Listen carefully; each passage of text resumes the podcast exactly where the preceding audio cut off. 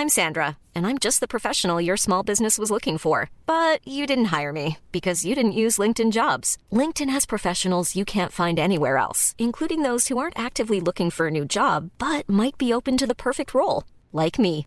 In a given month, over 70% of LinkedIn users don't visit other leading job sites. So if you're not looking on LinkedIn, you'll miss out on great candidates like Sandra. Start hiring professionals like a professional. Post your free job on linkedin.com/people today. Bonsoir à tous, il est 22h pile, ravi de vous retrouver comme chaque soir dans Soir Info. On est ensemble jusqu'à minuit au sommaire ce soir notamment on va revenir sur le profil très inquiétant du malade qui a tué l'infirmière à Reims et gravement blessé une secrétaire médicale. Les psychiatres et les proches de l'individu n'étaient pas d'accord sur sa dangerosité. On attendra le procureur affirmer que l'homme de 59 ans, schizophrène, voulait tuer des blouses blanches car il estimait avoir été maltraité par les médecins. Il a été mis en examen pour assassinat et tentative d'assassinat. On reviendra sur cette euh, douloureuse affaire. Attrape, là aussi un drame. C'est une petite fille de 6 ans à vélo dans la rue qui a été percutée de plein fouet par une jeune conductrice de 21 ans sous l'emprise de cannabis.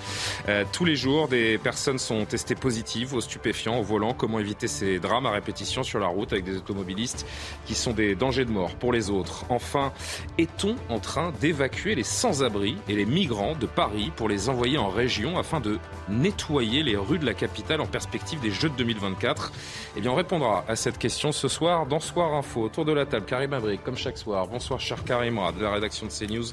Comme chacun sait, Jean-Sébastien Ferjou, directeur Atlantico, est parmi nous. Bonsoir, Jean-Sébastien. Jean Messia, président de l'Institut Vivre Français. Bonsoir, cher Jean Messia. Maître Calfon est parmi nous, avocat pénaliste. Bonsoir, Jérémy Calfon. Bonsoir à Valérie Lecab, journaliste, présidente de HK Stratégie. Le meilleur pour la fin, Johan Usaï, du service politique de CNews. Bonsoir, cher Johan. Les présentations sont faites. 22h01, le rappel de l'actualité. Adrien Spiteri, à tout de suite. Un homme tué par balle aujourd'hui à Paris. Une fusillade a éclaté près de la station de métro Courcelles. Selon une source policière, il pourrait s'agir d'un règlement de compte. La victime est un agent immobilier d'une trentaine d'années. Plusieurs auteurs auraient pris la fuite sur des deux roues. Je n'ai pas signé de prêt avec Vladimir Poutine. Ce sont les mots de Marine Le Pen. L'ancienne présidente du Rassemblement national s'est expliquée sur le prêt russe contracté par le FN en 2014. Elle se défend de toute contrepartie politique. Elle était entendue par la commission d'enquête parlementaire aujourd'hui. Et puis les dons aux associations pénalisées par l'inflation, ils ont baissé de près de 4% en 2022, selon le baromètre publié aujourd'hui par France Générosité. La baisse du nombre de nouveaux donateurs augmente année après année, moins 11% entre 2012 et 2022. Voilà pour l'essentiel, on marque une courte pause et puis on va revenir avec un néologisme que nous a fait euh, connaître le chef d'État aujourd'hui, le président de la République Emmanuel Macron, qui parle, euh, j'en ai même perdu le, oui, de décivilisation, la décivilisation pour euh, décrire le, le climat de violence générale dans le pays ces derniers jours. On décryptera les mots d'Emmanuel Macron dans un instant. À tout de suite. Nous sommes de retour sur le plateau de Soir Info avec Yohann Usaï, Valérie Lecab, Karim Abric, Jean-Sébastien Ferjou, Jean Messia et Jérémy Calfon. Euh, notre premier thème ce soir, c'est le, le, climat de violence actuel dans lequel est plongé le, le pays. Eh bien, il valait bien un, un néologisme, euh, cher Yohann Usaï. Lors du Conseil des ministres qui s'est déroulé dans la matinée, Emmanuel Macron a évoqué les agressions et menaces contre les élus, ce climat de violence des, des derniers jours. Le président résumé le contexte en un mot, référencé, non référencé dans les dictionnaires, mais suffisamment euh, éloquent, civilisation. Lisez avec moi, il faut être intraitable sur le fond. Aucune violence n'est légitime, qu'elle soit verbale ou contre les personnes. Il faut travailler en profondeur pour contrer ce processus de décivilisation. Les fameux offres du président, on le sait, hein, ils sont faits pour être euh, révélés. Qu'est-ce que c'est que la décivilisation pour Emmanuel Macron? Oui, d'abord, vous avez raison de dire, et c'est très important pour oui. poser le débat, que quand Emmanuel Macron il prononce cette phrase dans le huis clos du Conseil des ministres, il sait évidemment, en utilisant ce mot, que ça va faire énormément parler et que le débat politique des prochains jours va naturellement tourner autour de ce mot-là. C'est un mot qu'il n'emploie pas par hasard.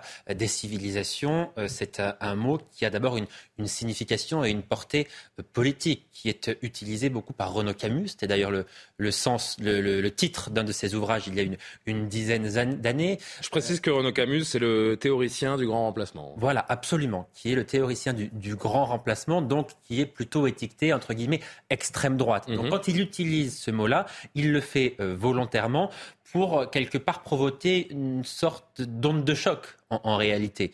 Euh, après, quand on a dit cela, il lance le débat, d'accord, lancer le débat quand on est chef de l'État, poser un constat, euh, c'est très bien, mais il manque la suite. Si notre pays est face à une décivilisation, comment lui, chef de l'État, propose de régler le problème. Poser le constat ne suffira pas. Et, pour l'instant, on n'a pas les réponses, parce que quand on parle de décivilisation, c'est à ce point grave qu'il faut euh, agir en urgence. J'allais dire presque convoquer un conseil de défense, dire il y a une décivilisation en cours, euh, comment on renverse la table, qu'est-ce qu'on fait pour changer les choses? Et là, il y a ce mot, mais il n'y a pas d'impulsion. C'est quand même assez amusant tout cela. Euh, Jean Messia, il y a quelques années, tout le monde était tombé sur Gérald Darmanin qui parlait d'ensauvagement de la société. La décivilisation, bon, j'essaie de comprendre ce terme, c'est juste un synonyme, un peu moins choquant euh, peut-être, mais le constat de l'ensauvagement de la société est partagé au plus haut sommet de l'État. Bah, c'est-à-dire que l'ensauvagement est une conséquence euh, de la décivilisation en même temps. On est d'accord que décivilisation est un peu l'euphémisme d'ensauvagement? Bah, C'est-à-dire qu'en fait, il n'y avait pas besoin en fait, d'inventer un néologisme pour décrire la réalité. Il eût fallu juste parler de défrancisation. Parce que quand vous dites décivilisation... C'est pas ce qu'il veut dire. Bah, c'est pas ce qu'il veut dire, parce que j'imagine qu'il inclut euh, tous les Français dans cette, euh, dans cette analyse. quand, vous dites décivilisation, de quelle civilisation vous parlez? La Terre est pleine de civilisations. De quelle civilisation parle en principe le président de la République française Mais la civilisation n'est pas forcément la nationalité. Oui, mais On se retrouve autour d'une culture et d'un esprit commun, plus que d'une nationalité pure. si vous dites un processus de décivilisation, c'est que vous, êtes, vous, vous décrivez un phénomène qui a un point de départ et qui euh, se dénature. C'est quoi le point de départ à l'origine? C'est que le point de départ à l'origine, c'était un pays qui s'appelait la France avec une civilisation qui est une civilisation française. La défrancisation, en réalité, elle a deux causes, et c'est d'ailleurs pour ça qu'il ne parle pas de défrancisation, mais de décivilisation, c'est que ça répond à ce que disait Johan Usaï, c'est qu'une fois que vous avez dit décivilisation, bah, vous n'avez plus d'explication, parce que c'est un mot neutre, hmm. qui est un mot en quelque sorte apatride, donc sans solution. Or, la, la, défrancisation, pour le coup, elle a deux causes. Donc ce, constat de décivilisation, vous ne le partagez pas. Moi, je reste sur ce terme-là. Mais je, je c'est pas que je le partage pas, c'est qu'il faut. Vous ne trouvez pas que pour une fois, peut-être, Emmanuel Macron fait, fait le bon constat? C'est le bon constat, mais il convient de le préciser parce que si on n'identifie pas les causes, si vous voulez, on ne peut pas non plus identifier les moyens de se battre pour. Or, les causes de la décivilisation, c'est quoi? C'est, premièrement, une idéologie qui gouverne la France depuis 40 ans qui vise effectivement à défranciser d'une certaine façon la France, à casser l'autorité, par exemple, à bannir toute forme de limite, euh, toute forme de, responsabilité, et évidemment une immigration massive et incontrôlée, en tout cas certaines immigrations qui participent effectivement du processus de défrancisation. Donc l'élément idéologique et l'élément quantitatif fait qu'aujourd'hui la France, on est face à un véritable retour du primitif Valérie Lecable. Valérie Lecable, est-ce que la vague de violence qui sévit euh, en France est le signe d'une décivilisation, donc comme le dit le président Macron devant ses ministres ce matin? Moi, je trouve euh, intéressant ce mot, d'abord parce qu'il est effectivement très fort. Mais pas si surprenant de sa part. Ça fait quand même euh, plus. Enfin, je veux dire, absolument tout le monde parle que de ça depuis cet après-midi. Donc je pense qu'effectivement, comme l'a dit Johan Usaï, c'était l'objectif. Bien sûr. Donc en ça, c'est un très bon coup de communication.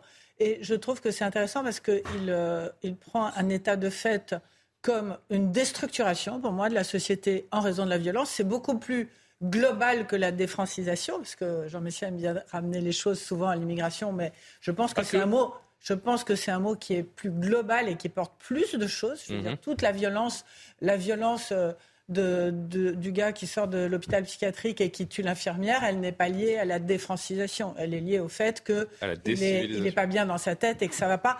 Et tout le monde dit que depuis euh, cet épisode, notamment du premier confinement, les Français sont devenus plus violents, plus énervés, plus agressifs plus mal dans leur tête, plus mal dans leur peau. Il y a une hausse de 20%. Il a beau dos le, Covid et le confinement. Ils ont bon dos le Covid et le confinement. Bah oui, parce que si tout s'explique par le confinement, il y a un moment, c'est un peu facile. il y a des études qui ont été menées qui constatent. Ça fait 40 ans que la France part à volo, euh, Valérie. Qui, qui constatent une, augmentation de 20% des troubles mentaux, enfin hmm. psychologiques de tout ça, liés à ça. Donc on en a suffisamment parlé sur ce plateau. Peut-être que ça a eu des conséquences, j'en sais rien.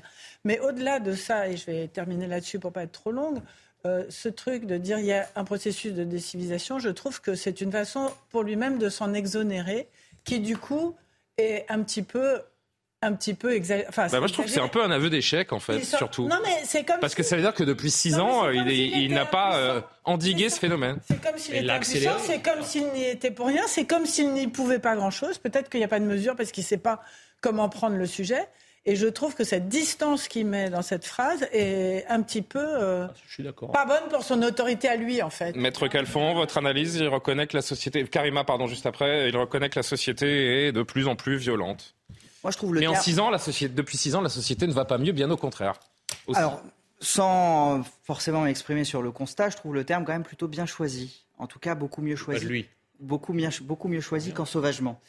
Parce que euh, dans l'idée de décivilisation, on a l'idée qu'en fait, on a une idée plus large de la violence que l'ensauvagement. Ce qu'il faut bien comprendre, c'est que dans les statistiques et de façon générale, euh, le spectre de la violence s'est élargi. À l'époque, les violences qui étaient comptabilisées, c'était seulement les violences physiques. Maintenant, vous avez aussi les violences verbales, vous avez d'autres formes de violence. Et ce que nous dit Emmanuel Macron aujourd'hui, c'est qu'à cause de toutes ces formes de violence-là, il n'est aujourd'hui plus possible de vivre ensemble, c'est-à-dire de vivre en civilisation, de façon pacifique, tous ensemble. Donc je trouve ce terme politiquement plus intelligent, plus signifiant que le terme d'ensauvagement qui renvoie simplement à une augmentation bête et méchante de la violence physique. Les, les propos euh, du président de la République, des propos euh, qui sont analysés dans, un papier du Parisien ce soir par un proche du président de la République qui dit Emmanuel Macron évoque le regard que la société doit porter sur elle-même, une interpellation de la société estimant que le politique n'est pas le seul responsable en la matière. Jean-Sébastien Ferjou, ça veut dire que oui, c'est une façon de se dédouaner aussi de la situation sociale de la France. Oui, je trouve qu'au-delà du choix du mot, l'analyse que faisait Valérie Lecable est très juste. Effectivement, c'est une manière aussi de dire c'est tellement énorme que finalement, que voulez-vous qu'on y fasse? Enfin, il y a une espèce d'aveu de, euh, quasi d'impuissance en creux, c'est-à-dire c'est la prise de conscience, mais la prise de conscience a-t-elle réellement besoin d'être faite? Les débats qu'il y a eu avec son ministre intérieur d'ailleurs qui avait parlé d'ensauvagement, le constat a déjà été posé et il a été posé pour le coup en France, dans d'autres pays étrangers. Donc je pense que ça dépasse la question qu'évoquait Jean Messia de la défrancisation, même si l'immigration peut avoir un lien dans l'implantation de certaines formes de violence, et on l'a vu là encore dans différentes sociétés euh, autres, euh, autres que la France, y compris dans des pays du Sud. Entre eux, les flux migratoires peuvent générer de la violence aussi dans des pays du Sud entre eux. Ce n'est pas une question euh, génétique, évidemment, ou de culture. C'est une question tout simplement de capacité à faire cohabiter des gens qui ont des valeurs et des visions du monde différentes. Mais au-delà de ça, il reconnaît, il reconnaît qu'on Ce que je ne comprends toujours pas dans le en même temps, c'est aujourd'hui, il nous dit ça, et puis euh, le lendemain, il va nous il dire est capable de dire une chose le principe de légitime défense il est assez doué pour nommer les choses. C'est vrai que ce, vocable, il est assez bien choisi, il est assez doué pour nommer les choses, mais il est capable de dire le contraire pas aussi. Qu'il soit commentateur, il serait certainement très bon, meilleur que nous sur ce plateau, mais il est quand même le président de la République. C'est quand même lui qui a choisi Éric Dupont-Moretti. Je ne pense pas qu'Elisabeth Borne d'elle-même aurait eu l'idée de renommer Éric Dupont-Moretti euh, en tant que garde des Sceaux. Donc c'est quand mm. même lui qui l'a choisi, un garde des Sceaux qui lui contestait cette notion même, parce que qu'on l'appelle des civilisations en sauvagement, on peut avoir des débats sur l'élégance sémantique d'un concept ou de l'autre. C'est vrai que ça aurait été intéressant d'avoir la réaction d'Éric Dupont-Moretti sur le terme choisi par Emmanuel Macron. C'est la même chose. Oui, mais on voit bien, ce sont les limites du en même temps, et on voit bien à quel point c'est toxique, c'est même mortifère pour le climat démocratique français, parce que de facto, ça démonétise la parole publique. Quand vous dites blanc un jour et noir le lendemain, plus personne ne vous croit, ni le jour où vous dites blanc, ni le jour où vous dites noir. Karima. Moi, je trouve que c'est intéressant, en fait, de parler de décivilisation. D'ailleurs, mhm. ce, concept-là, comme tel, on parle de néologisme, mais c'est quand même un concept dans les sciences sociales où on a réfléchi à ça à partir du 20e siècle. Donc, c'est pas non plus nouveau. Euh, et d'arriver avec ça, c'est vrai qu'au cours des dernières semaines, des derniers mois particulièrement, on a été bousculé par des faits de société, des faits divers, mais des faits de société aussi qui nous ont bousculés par la teneur de cette violence, par la barbarie, dans certains cas, euh, de, de, de certains gestes qu'on a vus. Donc, non, moi, je pense que c'est une invitation aussi à se regarder comme société, comme citoyen, de se regarder dans la glace et de voir qu'effectivement, il y a peut-être des choses qui ne tournent pas rond. Et euh, quand on parle aussi de ce, enfin, de ce concept aussi qu'on pourra, on pourra en débattre longtemps, mais je pense qu'il y a une question de délitement du lien social aujourd'hui. Euh, il y a ce, ce, problème-là. Il y a quelque chose qui devient fou. Et aussi sur la violence, parce que dans un principe de civilisation, qu'est-ce qu'on dit? On dit que la violence appartient, en fait, c'est l'État qui a le monopole de cette violence, mhm. notamment. Mais aujourd'hui, les gens, justement, il y a beaucoup d'individus qui décident de retourner à leurs bas instincts, d'utiliser la violence contre d'autres citoyens. Donc oui, à ce stade-ci, on peut parler d'un processus de décivilisation. Et il y a un problème en termes d'éducation, de respect. Euh, je pense qu'il y a toutes ces, ces petites frontières qu'on franchit maintenant et qu'on délaisse c'est un problème. Et c'est une invitation quand même, peut-être philosophique, et on a peut-être besoin de ça aujourd'hui. Mais sauf qu'il n'est pas philosophe, parce que pour prendre juste un exemple très clair, il y avait aujourd'hui, il y a un livre qui sort d'un journaliste, je dis Irel, que je connais, qui a subi une agression terrible dans le métro à Concorde. Il a voulu aider une femme qui se faisait agresser. Lui-même a été agressé par l'agresseur. C'est d'ailleurs la jeune femme qu'il avait voulu aider qui lui a sauvé la vie. Eh bien, figurez-vous qu'il lui a fallu plus de trois ans, comme des dizaines, des centaines d'autres milliers de victimes d'agressions qui ont lieu chaque jour pour avoir, obtenir un expert judiciaire. Ça, Emmanuel Macron, c'est sa responsabilité. Il ne peut pas empêcher la montée de la violence. Les causes de la violence, elles sont multiples. Il peut y avoir des raisons psychologiques, sociologiques. Bref il n'est pas responsable de l'évolution de la société française depuis 40 ans ou 50 ans, mais il est le président de la République. Et quand on est le président de la République, le fait que des victimes d'agression, d'une part, parfois la réponse pénale n'est pas à la hauteur, elle n'est même pas le droit aux indemnisations, même pas le droit aux expertises judiciaires dont elles ont besoin, ça, il en est responsable. Et moi, je préfère qu'il soit dans le rôle où il se préoccupe de ses actions concrètes que dans le rôle où il joue au philosophe. En fait, il est en effet dans la réponse à une émotion récente, mais il n'apporte pas de, solution. Il fait un constat, euh, en effet, pour reprendre ce Et le livre de Julie est très bien, euh, philosophique, mais il n'est pas dans le rôle du président de la République il est un commentateur. déjà, il faut faire le constat. Il est un commentateur de la société. C'est bien de faire le constat, en effet, mais, mais, c'est intéressant de proposer des choses parce qu'il dit. Euh, on fait partie de euh, ces sociétés. Il demande au, au gouvernement donc de euh, proposer des actes Bon, bah, là, on n'a pas le début d'un indice sur ce qui pourrait être proposé pour lutter contre les violences. Tout à l'heure, je, vous disais, en caricaturant un peu volontairement, s'il fait un constat à ce point sévère sur l'état de la société, je dis il faut convoquer un conseil de défense. On a convoqué des conseils de défense hebdomadaires sur la crise sanitaire. Si vraiment la situation est à ce point grave, il réunit l'ensemble des ministres et parce que le mot est extrêmement fort. En exactement, le mot est à ce point fort qu'à ce moment-là, il dit voilà, un mot fort, constat extrêmement sévère, on va renverser la table et on change radicalement politique. Il aime les mots forts. Non, mais on ne peut pas invoquer, on peut pas invoquer des concepts aussi forts et laisser passer le, train comme ça. Laissez finir, s'il vous plaît. En plus, on doit aller en pause, donc très vite, s'il vous plaît. Effectivement, si, si, le constat est à ce point sévère, ça, doit aussi signifier la fin du en même temps. Ça, ça veut bien dire qu'on ne peut plus aller vers, vers, le en même temps. Mais néanmoins, pourquoi est-ce qu'il utilise ce terme-là? On parlait de défrancisation, etc. La décivilisation, d'abord, ça veut dire dans son esprit, me semble-t-il, que c'est un problème qui n'est pas franco-français, mais qui concerne au moins l'ensemble de l'Europe. Quand on parle de un problème occidental. Exact. Euh, oui, euh, occidental. Vous avez raison. Mais en tout cas, qui concerne au moins l'ensemble des Européens. Donc, il a voulu mettre le problème à cette échelle-là. Ça, c'est tout à fait, euh, tout à fait clair. Et la décivilisation, effectivement, dans son esprit, ça veut aussi dire, je pense, que les individus en tant que tels ont une responsabilité, qu'une partie importante des individus pense d'abord à, eux avant de penser aux conséquences qu'auront leurs actes sur la société. C'est ça aussi qu'il veut pointer Allez, deux fois 30 secondes, s'il vous plaît. Vous voulez, je, pense que vous avez peur d'utiliser le mot défranciation, pourtant c'est la définition même. c'est pas, ce qu'il veut dire. C'est juste, c'est pas ce qu'il veut dire. Je vais vous lire juste rapidement la définition du mot civilisation ensemble des caractères propres à la vie intellectuelle, artistique, morale, sociale et matérielle d'un pays ou d'une société, une civilisation se qualifie. On dit civilisation chinoise ou civilisation égyptienne, par exemple. Donc ça veut dire que le mot civilisation dans son ensemble ne veut rien dire. Oui, enfin, je ne parle pas de civilisation lettonne ou lituanienne. Hein. Si le président de la République française ne parle pas de la civilisation française, je ne vois pas de quelle civilisation il, parle. Non, il, parle, pas de, la civilisation il parle de la civilisation, ben, peut-être avec un grand C, par opposition à un état de sauvagerie. Quand il parle de décivilisation alors même qu'il est président français, il parle bien d'une forme de déforestation.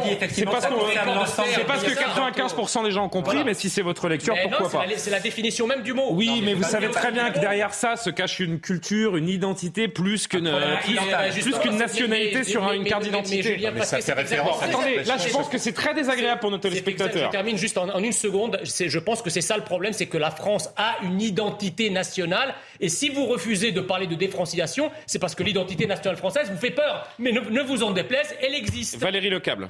et on conclura là-dessus. Ce qui est intéressant, c'est que le mot employé par le chef de l'État, c'est décivilisation. Donc c'est un mot extrêmement fort.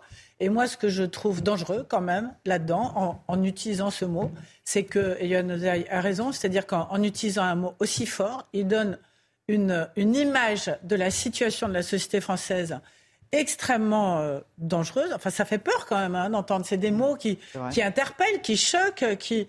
qui c'est assez inattendu d'ailleurs. Qui, qui, Bien sûr. Voilà, et qui, et qui veulent impliquer les gens. Et c'est vrai que. Quel est le but caché de cette euh, déclaration alors Moi, c'est ça la question. C'est quoi le but caché C'est ça, c'est ça la question. c'est d'aller séduire, c'est d'aller séduire l'électorat de Marine Le Pen. Non, moi, je, je ce mot entraîne une réaction forte donc, est-ce qu'il prépare une réaction forte de sa part? Est-ce qu'il y a quelque chose? Il y a la fameuse loi euh, contre l'immigration, sur l'immigration, là, en débat en juillet. avec les LR. On ne sait pas exactement. Elle doit être présentée en juillet. On était en guerre contre le Covid, on n'a jamais fait le traçage, on n'a jamais fait l'isolement. On est dans l'hyperbolisation du vocabulaire. C'est surtout ça. Mais oui, mais rapidement, s'il vous plaît. Bah Pardon, allez-y, vous êtes. Non, non. Euh, et, donc, la, question moi, que je me pose aujourd'hui, c'est que comme euh, LR essaie de pousser vers euh, la droite de la droite pour essayer de reprendre la main, etc., est-ce qu'il va les suivre? C'est ça la question. Moi, quand j'entends ce mot, je me pose la question est-ce qu'il va les suivre ou pas? Parce eh que je ben, pense qu'il doit être en train d'y réfléchir. La parce qu'il cherche sa majorité et que tactiquement, il peut être on peut se poser la question. On va revenir sur euh, l'émotion dans un instant, l'émotion à, Reims après euh, le terrible assassinat de cette euh, infirmière et l'agression de la secrétaire médicale qui, elle, s'en est, sortie avec de, graves blessures. Et puis on reviendra aussi sur les propos du, procureur qui nous en a dit plus sur les antécédents du tueur, sur sa condition psychiatrique. Et là encore, il y a beaucoup, beaucoup de questions à, à poser, à soulever. A tout de suite après la dernière pause de la soirée. Il est pile 22h30. Merci d'être avec nous en direct sur CNews. Le rappel de l'actualité, Adrien Spiteri et Soir Info revient. Plusieurs milliers de personnes ont défilé aujourd'hui à Saint-Brévin-les-Pins en soutien au maire démissionnaire de cette commune de Loire-Atlantique. Plusieurs élus de gauche, dont le patron du parti socialiste Olivier Faure était présent. Yannick Morez n'a pas pris part au défilé. Il a en revanche pris la parole devant sa mairie au passage du cortège. Tariq Ramadan a quitté en Suisse. Il était accusé de viol et de contraintes sexuelles. Le tribunal a jugé qu'il n'y avait pas de preuves contre lui. Il s'agissait du premier procès pour viol contre Tariq Ramadan. Il est menacé d'un procès en France pour des faits similaires. Et puis une légende du rock nous a quitté euh, aujourd'hui. Tina Turner est décédée à l'âge de 83 ans dans sa maison euh, près de Zurich. L'annonce a été faite par l'un de ses représentants dans un communiqué. Véritable légende de la musique qu'elle aura bercé toute une génération. Johan Usaï, Valérie Lecab, Karim Abric, Jean-Sébastien Ferjou, Jean Messia et euh, Jérémy Calfon qui euh, sont avec nous ce soir. On rendra hommage à Tina Turner hein, d'ici euh, la fin de cette émission. cette papesse du rock américain qui nous a quittés, on l'a appris aujourd'hui à l'âge de 83 ans. On en dira un mot, on lui rendra hommage à, à la fin de l'émission. Retour à des considérations beaucoup plus terre à terre, surtout plus dramatiques, en tout cas plus proches de nous. Alors qu'une minute de silence a eu lieu à midi dans tous les hôpitaux de France, le procureur de la République de Reims a donné les premiers éléments de l'enquête sur euh, l'assassinat lundi de Karen Mézineau, infirmière de 37 ans. L'agresseur présumé atteint de troubles psychiatriques lourds a admis en vouloir aux blouses blanches. Il a été mis en examen aujourd'hui pour assassinat, tentative d'assassinat. Retour d'abord sur euh, l'émotion à Reims et dans tous les hôpitaux de France aujourd'hui avec euh, Michael Dos Santos. Visage fermé, tête baissée, le personnel hospitalier de France a rendu hommage à Karen Mézineau. Plus qu'ailleurs, au CHU de Reims, la colère et l'émotion étaient palpables. Dans la cour de l'hôpital, collègues et patients s'étaient réunis pour un moment de recueillement. À Paris, une minute de silence a également été observée à l'hôpital Georges Pompidou en présence du ministre de la Santé et d'Elisabeth Borne. L'occasion pour la Première ministre de saluer la mémoire de cette mère de deux enfants, une professionnelle de santé appréciée de tous. Elle se donnait pleinement pour ce métier qu'elle avait choisi L'énergie et la douceur, l'empathie et le professionnalisme, la présence toujours pour soutenir ses collègues, pour soigner ses patients. Déjà connu pour de possibles violences commises avec un couteau sur quatre personnes, le présumé meurtrier, un schizophrène de 59 ans, s'est confié après sa détention. Des motivations dévoilées cet après-midi par le procureur de Reims lors d'une conférence de presse il reconnaissait avoir volontairement agressé les deux membres du personnel de santé en raison de leur qualité et parce qu'il en voulait à la psychiatrie qu'il qualifiait de criminels, d'assassins ou encore de faux jetons. Le suspect a été mis en examen et écroué pour assassinat et tentative d'assassinat. Maître Jérémy Calfon, avocat pénaliste, euh, comment un individu dangereux psychologiquement avec de tels troubles est-il euh, resté libre sans, aucune contrainte? C'est la question que beaucoup se posent aujourd'hui, qui est peut-être euh, évidente pour vous, beaucoup moins pour le commun des mortels. Non, c'est pas évident. Même pour moi, je pense qu'il y a eu une double défaillance dans cette affaire. Aucun contrôle judiciaire malgré la dangerosité. Hein. D'abord, c'est là que porte le débat. Alors, d'abord en fait une défaillance judiciaire, mais la défaillance judiciaire la plus scandaleuse, elle est sur la durée de la procédure. Euh, les premiers faits qu'il aurait commis auraient été commis en 2017.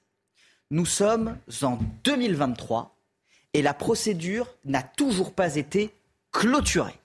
Et c'est très important. Attendez, excusez-moi, vous, êtes, avocat Oui, mais attendez. Vous êtes en train de me parler d'une défaillance, mais c'est juste normal. Mais c'est comme ça que ça se passe en France. Ans, six ans pour une procédure de cette nature, c'est énormissime. Ah bon?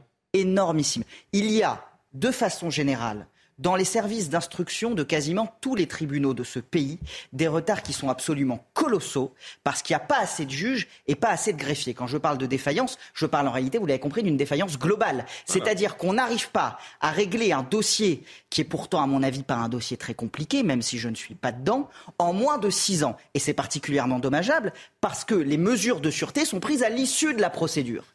Et donc, on n'a toujours pas d'issue au bout de six ans. Donc ça, c'est un premier problème.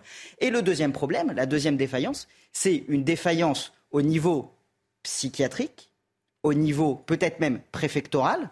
J'ai cru comprendre qu'il avait été placé en hôpital psychiatrique en 2020. Comment se fait-il qu'il est sorti?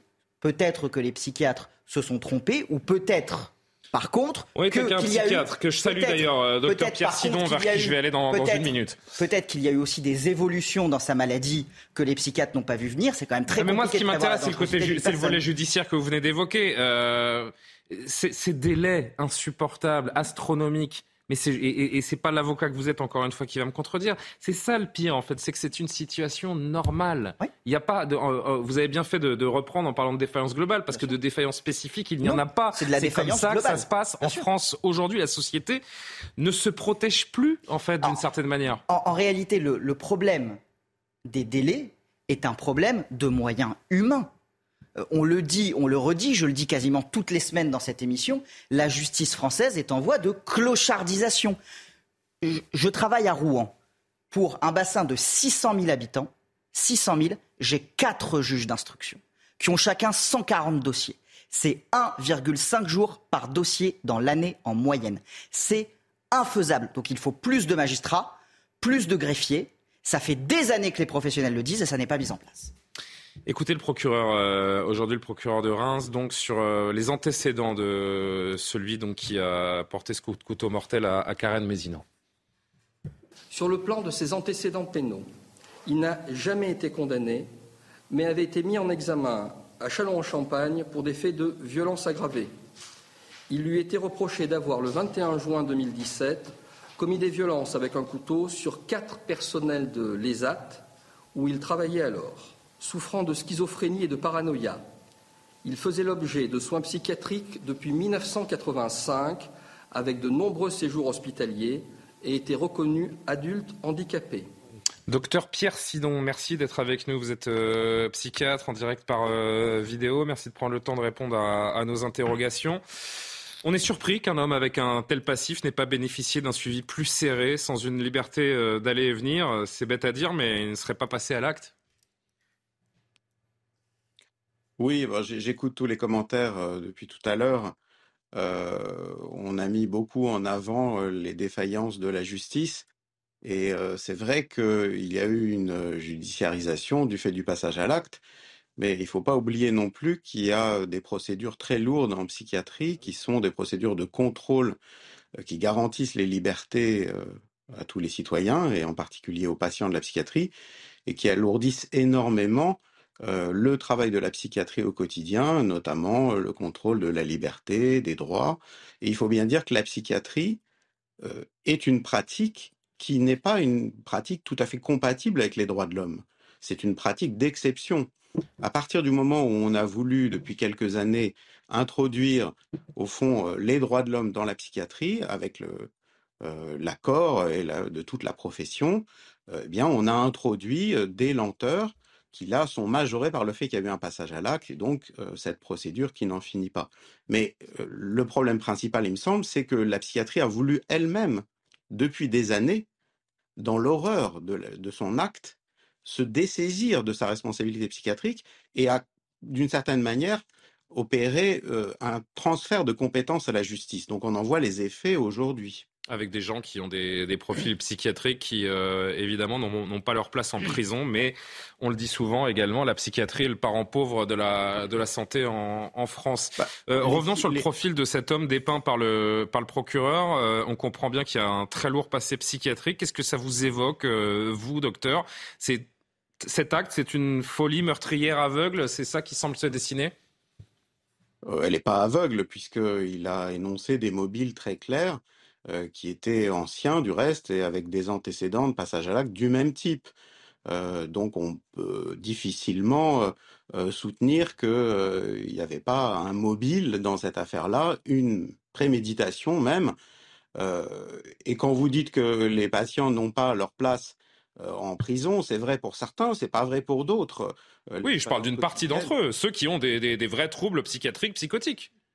Oui, mais à ce moment-là, il faudrait que la psychiatrie soit un petit peu plus capable d'accueillir ces personnes et elle a été dépouillée et elle-même a accepté de se dessaisir depuis des décennies d'une partie de ses capacités au profit de l'idéal de pouvoir prendre les gens en charge en ambulatoire, ce qui, dans un cas comme ça, n'était peut-être pas raisonnable. Il y a des avis contradictoires qui ont été émis euh, ces dernières heures, de l'aveu là encore du, procureur sur euh, le profil de, cet homme et euh, l'éventualité d'un passage à l'acte. Écoutez ce que disait le procureur. Encore une fois, j'aimerais avoir votre, votre réaction, docteur. La mandataire, qui a été entendue dans le cadre de la présente enquête, a fait état de plusieurs crises verbales depuis l'été 2022, la dernière le 15 mai 2023 et a précisé s'en être ouverte à plusieurs reprises au psychiatre depuis deux ans, faisant des signalements non suivis d'effet selon elle, précisant que la mère de l'intéressé qui n'a pu être entendue avait les mêmes craintes d'un nouveau passage à l'acte. Elle ajoutait ne pas avoir été surprise de ce nouveau passage à l'acte. Fin octobre 2022, elle avait même sollicité du juge des tutelles son dessaisissement au regard de la dangerosité potentielle et imprévisible de l'intéressé en lien avec sa pathologie psychotique, justifiant, selon elle, un suivi médical permanent. Docteur Sidon, ça vous surprend une telle différence de regard sur un, sur un même homme, sur un même profil, des avis divergents entre la mère mandataire et, euh, et le psychiatre qui le suivait depuis longtemps, donc deux, deux individualités qui connaissent bien le, le personnage. Comment euh, expliquer une telle distorsion de la, de la vision de, de cet homme, sur cet homme? Malheureusement, ça ne me surprend pas parce que je vis ça tous les jours. Euh, on adresse des, patients euh, à un collègue aux urgences et on nous répond euh, Je n'ai pas retrouvé ce que tu me décris. De quoi ça témoigne? Ça témoigne du fait qu'il y a une rupture dans ce qu'on appelle la clinique, à savoir que quand vous transmettez des informations, eh bien, ces faits que vous transmettez ne sont pas considérés comme d'importance. Votre parole n'a pas de poids. À partir du moment où le psychiatre où le médecin qui reçoit la personne ne constate pas les troubles, ce qui arrive très souvent puisque on est tout à fait capable de dissimuler dans un entretien beaucoup de choses. On sait qu'il faut beaucoup de temps pour obtenir le, le, fond de la pensée de quelqu'un qui est parfois même à lui-même obscur et qu'il lui faut développer ça sur un certain temps. À partir du moment où on n'a plus confiance dans la parole, eh bien on obtient ces effets-là. Et c'est un phénomène qui est généralisé qui est un phénomène qui s'appelle la disparition de la clinique, c'est la disparition de la psychiatrie, et ça a été encouragé par l'enseignement de la psychiatrie en France.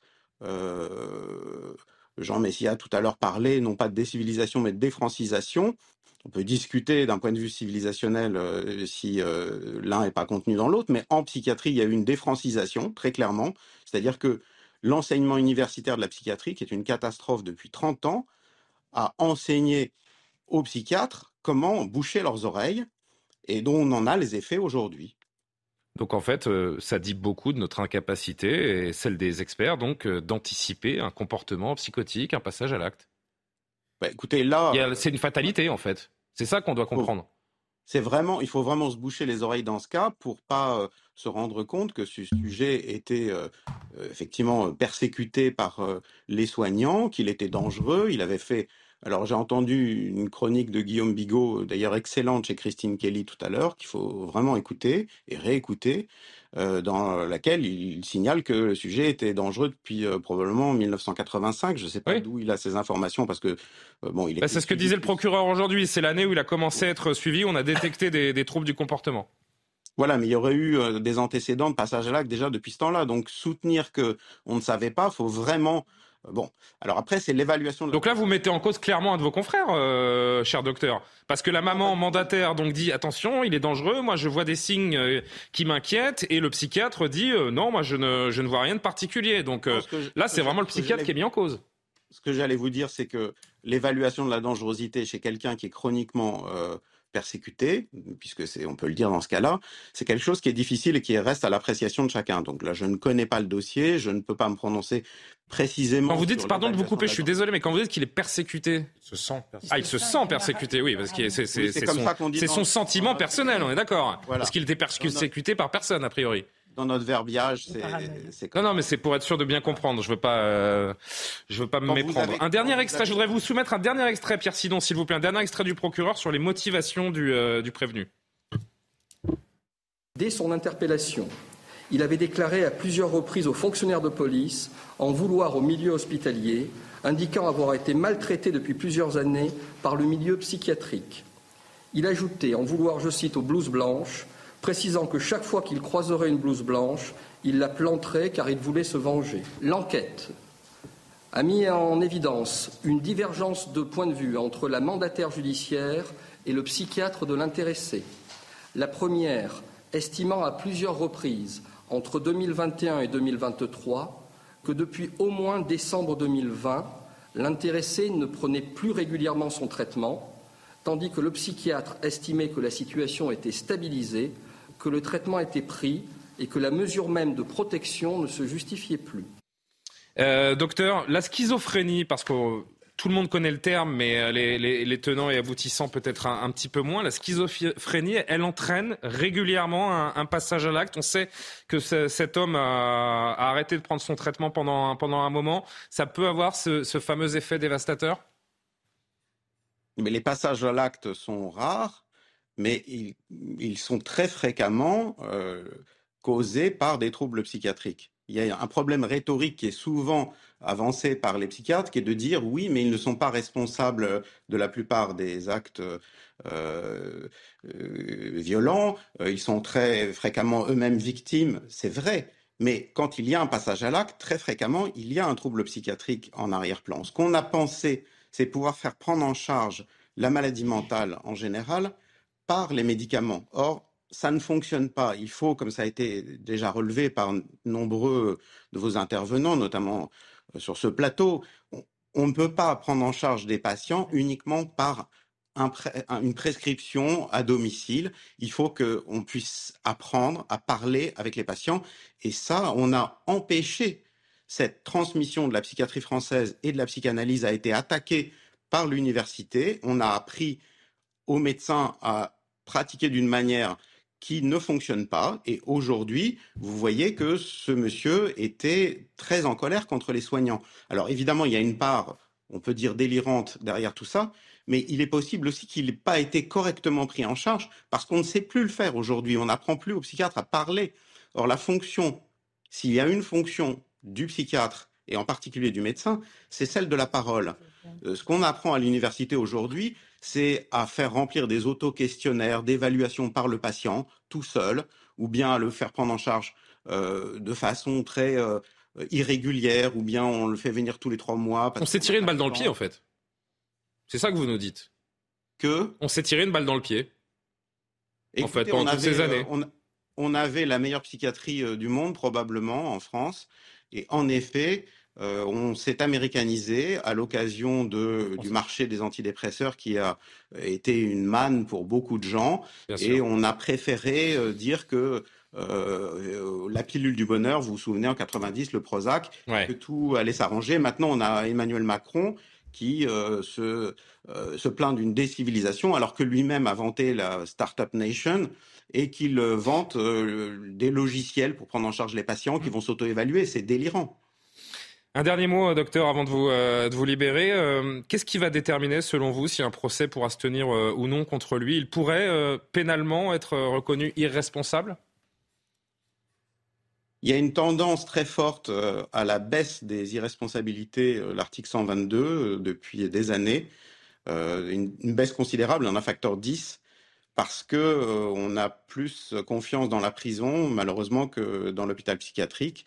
C'est malheureux à dire, mais il est probable qu'en effet, on trouvera des experts qui vont considérer que, étant donné les menaces, étant donné euh, le mobile qui a été énoncé auparavant, la préméditation, il est probable qu'il soit en prison et peut-être que c'est mieux pour la société aussi. C'est votre sentiment? Euh, Il faut que un homme comme, lui soit jugé, pardon?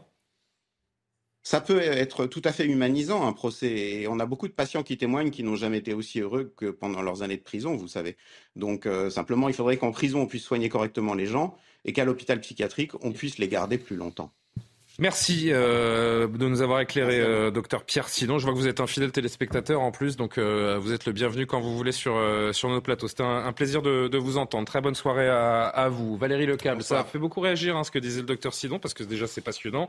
Et ensuite, c'est vrai que la réalité décrite de la psychiatrie française fait peur à entendre. Merci beaucoup. au revoir. Mais j'ai trouvé très intéressant cette intervention, et en particulier quand euh, le psychiatre a, dit euh, on ne peut plus parler en psychiatrie. C'est extrêmement fort. Je trouve que c'est la clé d'énormément de choses. Parce que c'est vrai que des gens qui sont euh, malades et qui ont besoin d'un psychiatre ne peuvent plus parler au psychiatre parce qu'il y a de plus en plus de, de médicaments et qu'il n'y a pas forcément le temps de l'écoute dont un patient a nécessaire. Et quand il dit on les renvoie chez eux tout seuls avec leurs médicaments et on ne les écoute plus. Et on pense c'est un psychiatre, c'est pas un psychologue, un psychothérapeute. Aujourd'hui, l'image du psychiatre, c'est on va le voir, il nous donne des médecins, des, des médicaments, il fait planer, il fait oublier euh, notre réalité et, c'est fini. Cette pauvre mère euh, qui ça, est désarçonnée, qui ne sait pas comment faire parce qu'elle voit que son fils va pas bien et elle ne sait pas à quel sens vouer. Et je trouve que ça en dit hein. long sur notre société euh, d'une façon générale, parce que c'est vrai que la parole, euh, on parle souvent de solitude, de tous les gens qui sont tout seuls chez eux. Euh, tous ces trucs numériques, on ne parle plus que par les réseaux sociaux. Les gens, ils croient qu'ils sont branchés avec le monde. Ils sont branchés avec rien du tout, sauf avec eux-mêmes. le fait que dans les familles, maintenant, les gens ils sont plus devant la télé, ils se parlent moins le, rite qu'il y avait autrefois du repas pris ensemble, tous à, tous à mm. table, des discussions que des parents pouvaient avoir avec leurs enfants, etc. il y a une espèce d'évolution à l'américaine, comme il a dit, où le numérique s'est imposé de plus en plus sous toutes ses formes et a fracturé. Et je pense que ça, ça contribue très largement, puisqu'on a commencé sur la décivilisation, parce que le lien entre les gens, la civilisation, c'est le lien entre les gens. Et s'il n'y a plus de parole, il n'y a plus de lien finalement. Et, si, et, c'est vrai que euh, cet homme euh, qui s'est malheureusement euh, vengé de cette façon-là, il a ça a dû être difficile ce qu'il a vécu. On, on, parle encore une fois d'un homme qui souffre de très graves, graves troubles, qui est, qui diagnostiqué schizophrène, qui n'avait pas pris ses traitements, donc qui est dans un, dans un délire aussi. Hein. C'est pas, c'est pas vengé au premier degré. Indispensable et qu'il ne faut pas perdre. ce, ce meurtre qui repose la, question de la situation catastrophique de la, de la, prise en charge des malades mentaux dans ce, dans ce pays, évidemment, Maître Calfon. C'était passionnant d'entendre le docteur Sidon, en effet. Moi, je voudrais rebondir sur ce qu'a dit Valérie Lecable euh, et sur ce qu'a dit le docteur Sidon, parce que nous, dans les procédures pénales, on constate aussi qu'il y a une baisse de l'écoute et que la parole n'est plus à sa place. Lorsqu'un psychiatre va en prison ou reçoit à son cabinet une personne mise en examen ou en prévenu pour faire son expertise psychiatrique, et la plupart du temps, c'est à pleurer. L'expertise dure 25 minutes, 30 minutes, une heure grand maximum, ou euh, le mise en examen va décrire quelques éléments de personnalité, très bref, et le psychiatre va se contenter d'un diagnostic clinique sur le fondement d'un entretien qui ne sera pas plus long en général que 40 minutes. on voit bien que la parole aujourd'hui n'est peut-être plus à sa place en psychiatrie. Je rejoins ce qu'a dit Valérie Lecable et aussi le docteur Sinon euh, de ce point de vue. Jean Messia oui, en fait, on a deux, évolutions euh, opposées, mais qui ont un résultat catastrophique. La première, c'est évidemment une société de la solitude, voire de l'individualisme, euh, où effectivement de moins en moins de gens euh, reconnaissent un sens à leur vie. Il n'y a plus de verticalité, plus d'autorité, plus de limites, et les gens ont du mal effectivement à trouver euh, une signification à leur existence et à leur quotidien. Donc ça, évidemment, ça, euh, ça, constitue un terreau, si vous voulez, sur lequel vous allez avoir euh, un certain nombre de, dérives psychiatriques de, de, nombreux individus. Et la deuxième chose, c'est que vous avez effectivement ce que j'appelle l'écosystème euh, psychiatriques qui se délitent. C'est-à-dire que, par exemple, à l'université, euh, on a euh, dégommé presque la psychanalyse. C'est devenu des cases à cocher.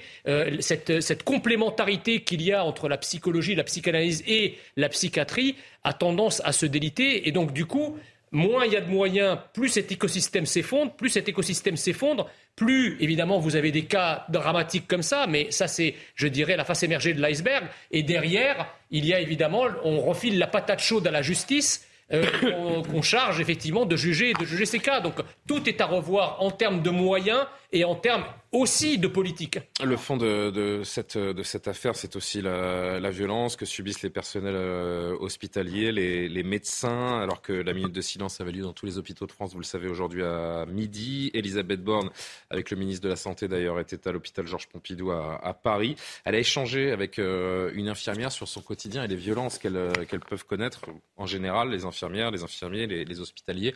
Regardez ce moment. C'est vrai qu'on a, on a partout, des, dans tous les services en fait, on a des, mouvements de violence euh, assez incontrôlés, mmh. même pour une chambre. Des familles plutôt, j'imagine. C'est plutôt les patients et les familles en fait, euh, ils ne supportent pas la, frustration et euh, ça on voit ça. Oui, puis c'est vrai qu'effectivement on imagine qu'il peut y avoir de l'angoisse, du stress aussi. Oui, bien sûr, on, comprend tout ça, mais, mais, parfois juste le fait de ne pas avoir une chambre seule, ça met mmh. les gens dans des colères terribles. Et, euh, les soignants, euh, c'est très compliqué au quotidien à gérer. Puis les, agressions verbales qui sont devenues monnaie courante, qui sont passées comme ça. Pour, en fait, les infirmières font même plus de signalement quand, euh, elles sont agressées. C'est pour ça que je pense que ça passe aussi dans le, dans le quotidien. Parce qu'elles ont le sentiment de ne pas avoir de réponse derrière. moi qui fait deux ans là, de foot en fonction de nuit, moi j'ai été confrontée beaucoup à, la, ces, ces agressions un petit peu de nuit, notamment aux urgences qu'elle ne cherche pas à aller plus loin que. Parce qu'il n'y a pas de d'actes derrière, en fait, de répression de ces actes de violence. Jean-Sébastien, mais comment c'était il y a 30, 40 ans? C'était différent euh, Qu'est-ce qui s'est dégradé? C'est sociologiquement que ça s'est dégradé selon vous? Pourquoi est-ce qu'on en est là? Pourquoi est-ce qu'on en est à avoir des, panneaux dans les hôpitaux a euh de violence dans le passé, mais ce que disait euh, l'infirmière, moi je trouve que c'est très intéressant quand elle parle de, euh, de gens qui ne supportent pas la frustration. On a une société qui a renoncé à éduquer à la frustration. Peut-être que la décivilisation, elle est là. On ne supporte plus les contrariétés. On ne supporte plus la frustration et peut-être même au-delà, un cran au-dessus, on ne reconnaît plus l'existence du mal, mais dans une double acception. Du mal par opposition au bien. La civilisation, c'est de reconnaître que le mal existe et c'est justement être civilisé pour ne pas se laisser aller au mal, mais peut-être aussi le mal comme la maladie. Parce que finalement, derrière les médicaments, qu'est-ce qui se cache? Il se cache l'idée de la culture de l'excuse, souvent. C'est parce que les gens ont été victimes d'un parcours, la société est injuste, etc. Ça fait 30 ans, 40 ans, 50 ans qu'on déconstruit pour le coup notre civilisation en disant que tout est de la faute de la société.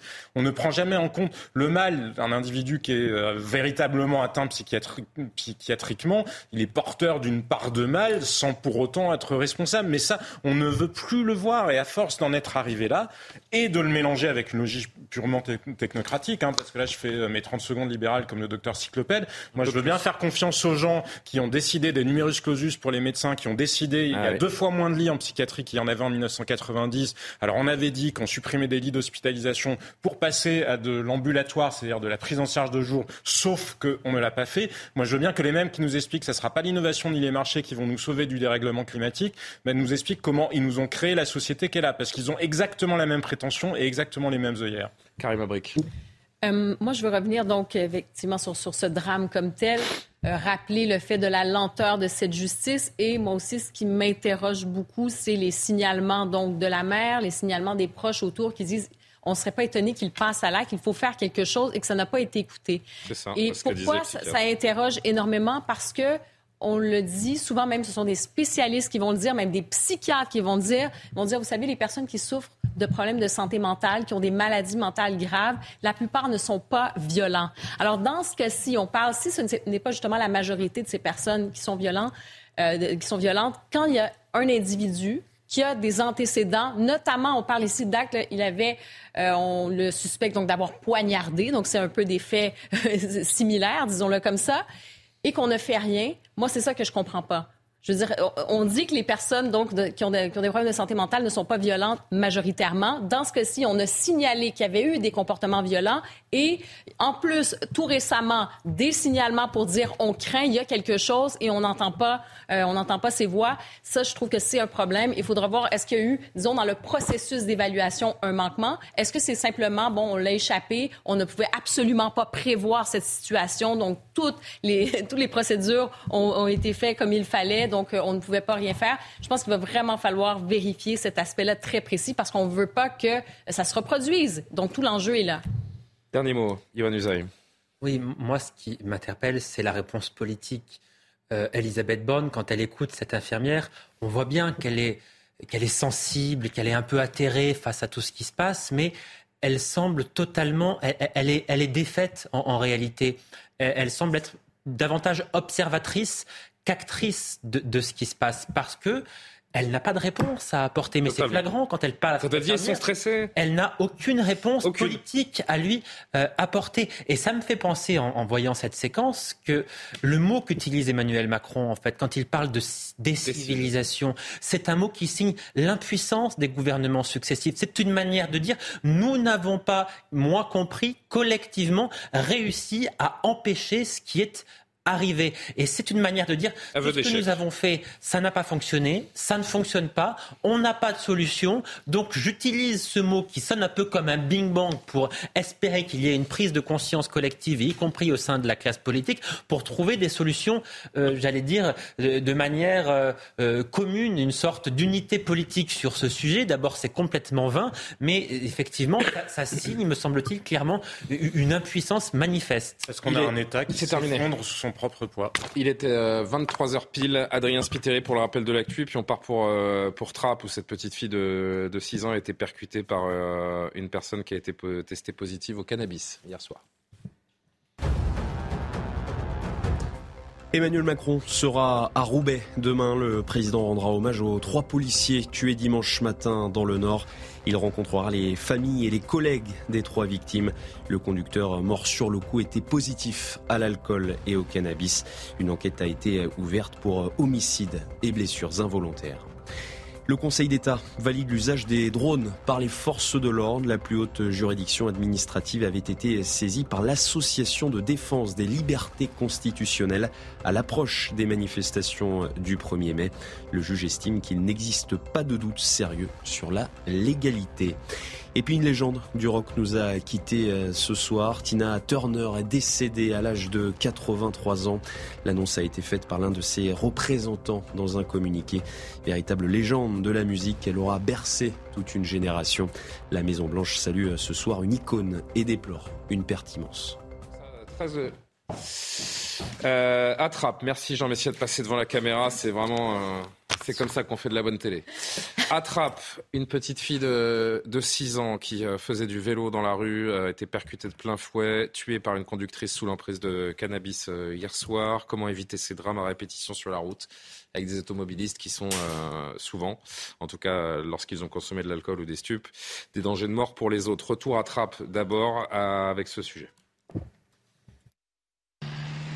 Attrape. C'est une journée douloureuse. Rama, 6 ans, a été percutée par une jeune conductrice, tout juste titulaire du permis de conduire et sous l'emprise de stupéfiants.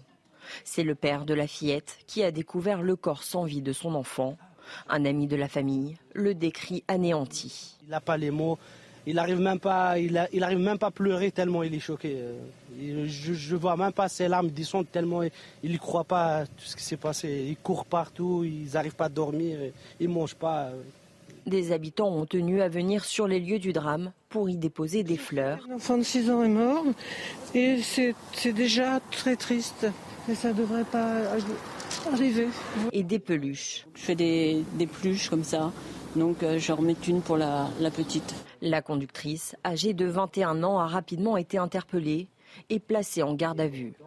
Elle possédait un permis probatoire. Le parquet de Versailles a ouvert une enquête pour homicide involontaire aggravé par l'usage de stupéfiants.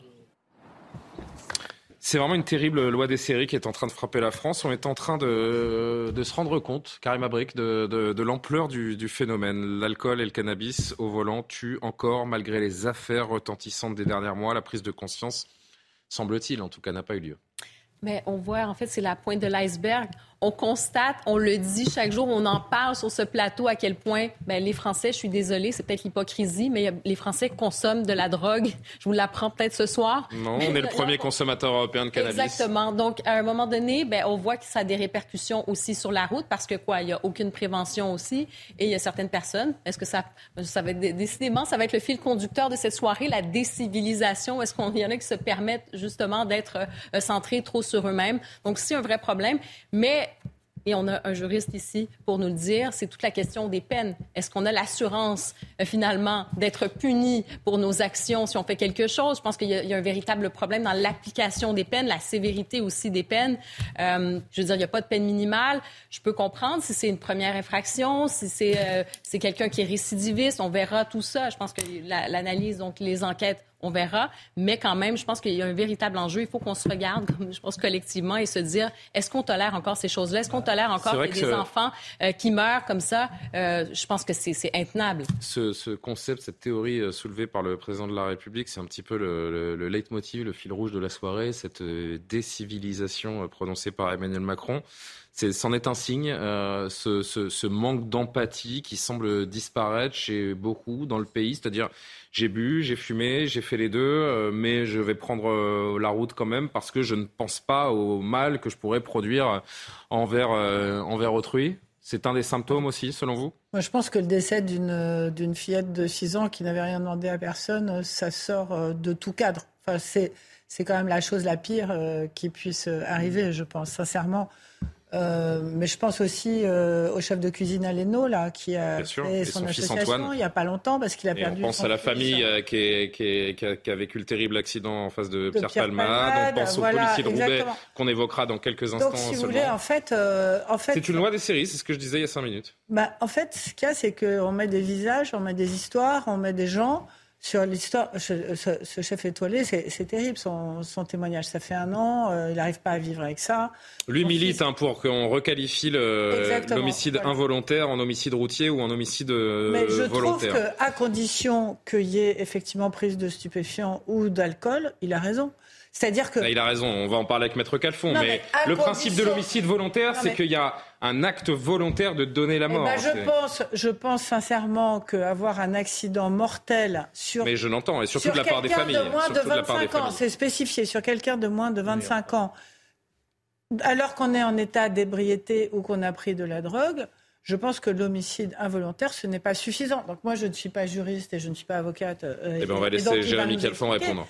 Mais on ne peut pas euh, laisser vis-à-vis des parents euh, à ce stade-là, sur ce type. Oui, mais la justice n'est pas n'est pas celle de l'émotion. Même si encore une fois, je, je pense qu'à la place de à la place de ces familles, euh, non mais Julien, quand on, devient complètement fou et la qualification d'homicide involontaire, elle fait mal au cœur. on, peut l'entendre, mais oui, on en a suffisamment parlé avec Pierre Palmade, avec le cas Pierre Palmade. Et on en reparlera malheureusement, j'en suis persuadé. Bah, oui, mais Pierre Palmade. Parce que ce sont des affaires qui sont amenées à se répéter. on ne sait plus trop où il est. Euh, si, on sait où il est. Il est dans un hôpital à Bordeaux. Oui il était sorti, hein, je crois. Non, il n'est pas sorti, il est dans un hôpital à Bordeaux. il a un droit de sortie, je crois. Non, mais je veux dire, ce, ce n'est pas acceptable ou tolérable d'avoir ce type de situation sous, sous l'emprise de l'alcool ou de la drogue. Maître Calfon, qu'est-ce qu'on répond à ce, besoin d'une justice plus forte, plus euh, intransigeante avec les, les meurtriers de la route, particulière peut-être, oui Plus particulière. Alors, la question, c'est pourquoi faire? Si on a besoin, pourquoi avoir besoin d'une justice plus forte? Qu'est-ce qu'on attend de la justice exactement? Si on attend. Mais euh, je peux poser la question à l'envers. Pourquoi est-ce que ça met autant en colère qu'on qualifie d'homicide involontaire la, mort d'un proche ou d'un ou d'un enfant Ça met euh, en colère. Par un automobiliste. Ça met en colère les familles de victimes. Celui qui se bat, c'est notamment Yannick Aleno. Bien sûr. Et c'est normal. C'est évidemment normal. On n'a rien à répondre à une victime qui est en colère de la qualification. On ne peut rien répondre. Maintenant, si on prend un peu de recul et un peu de hauteur, moi qui suis juriste et qui ne suis pas victime, la question c'est pourquoi faire un homicide routier? En termes de... Pour frapper plus fort et dissuader. En termes de dissuasion, ça n'aura aucun impact. On l'a vu mille fois. Mais si on ne le fait pas, on n'en saura, on saura jamais. On l'a vu mille fois. Mais on ne l'a jamais fait. Comment ça, on l'a jamais fait On a qualifié d'homicide routier en France un jour D'abord, les gens, la qualification, ne connaissent pas homicide routier, homicide pas routier. Ce que je peux vous dire, c'est que les, de façon générale, les peines encourues dans notre droit pénal ont considérablement augmenté depuis ces 20 dernières années. Ça n'a eu aucun impact sur la criminalité. plus Ça n'a eu aucun impact sur la criminalité. Aucun. S'il vous plaît, Valérie. par exemple, aux États-Unis, vous avez eu des lois considérablement, vous avez eu des lois très difficiles sur l'augmentation des peines, elles n'ont eu aucun impact sur, sur la criminalité et sur la délinquance. L'augmentation des peines encourues n'est pas dissuasive. Après, si on peut prêter à la qualification d'homicide routier une dimension symbolique, pourquoi pas? Mais si on appelle juste homicide routier, homicide. Non, mais euh, vous si vous requalifiez le terme, vous requalifiez les peines. Bah, vous, vous... Et requalifier les peines, ça n'aura aucun impact en matière de sécurité routière. Voilà, je vous le dis. Bah, ça, je, je, je, non, on le sais. sais pas sur quoi on, se base. Euh, si ça n'existe pas, comment on peut le savoir Mais parce qu'on l'a vu, sur, on l'a vu sur tout un tas d'infractions. Ça n'a eu aucun impact. C'est pas. Non, mais il a...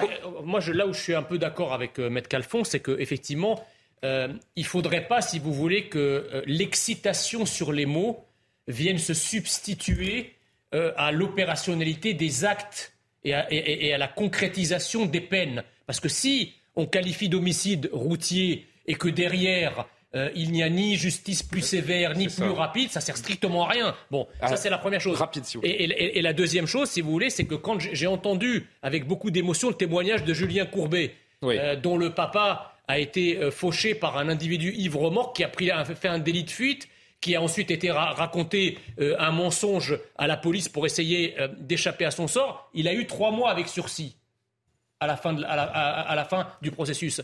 Qu'est-ce que cela signifie? Ça veut dire que, en fait, la justice, même dans des cas aussi graves où on laisse quelqu'un de, pour mort sur la chaussée sans rien faire, avec la circonstance aggravante de l'alcool, la justice n'est pas foutue de condamner sévèrement en exemple, parce qu'aujourd'hui, il nous faut des exemples. Non, il ne faut, pas d'exemple. Il faut pas d'exemple. Les seuls si, alors la justice n'est pas forcément là pour faire des exemples. Ça, et je termine par ça. Aujourd'hui, aujourd'hui, à son corps défendant, la justice donne des exemples, mais de laxisme.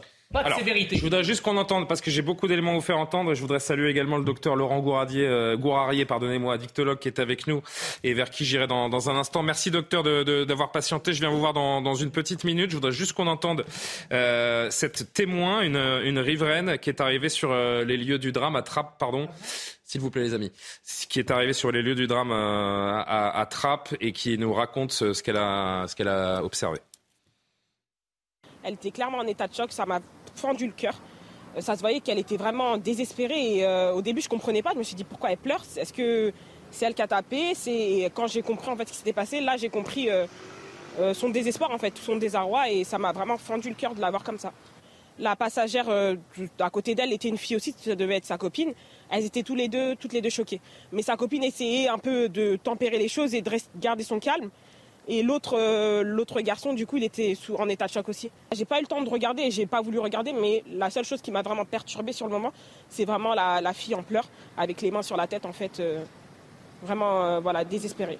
Et pour qu'on comprenne bien, la fille dont elle parle, dont cette jeune fille parle, c'est la conductrice qui est euh, auteur de, euh, de cet accident qui a tué cette, euh, cette petite fille. Laurent Gourarier, donc je vous salue euh, plus proprement. Bonsoir, merci d'être d'être avec nous sur, sur CNews.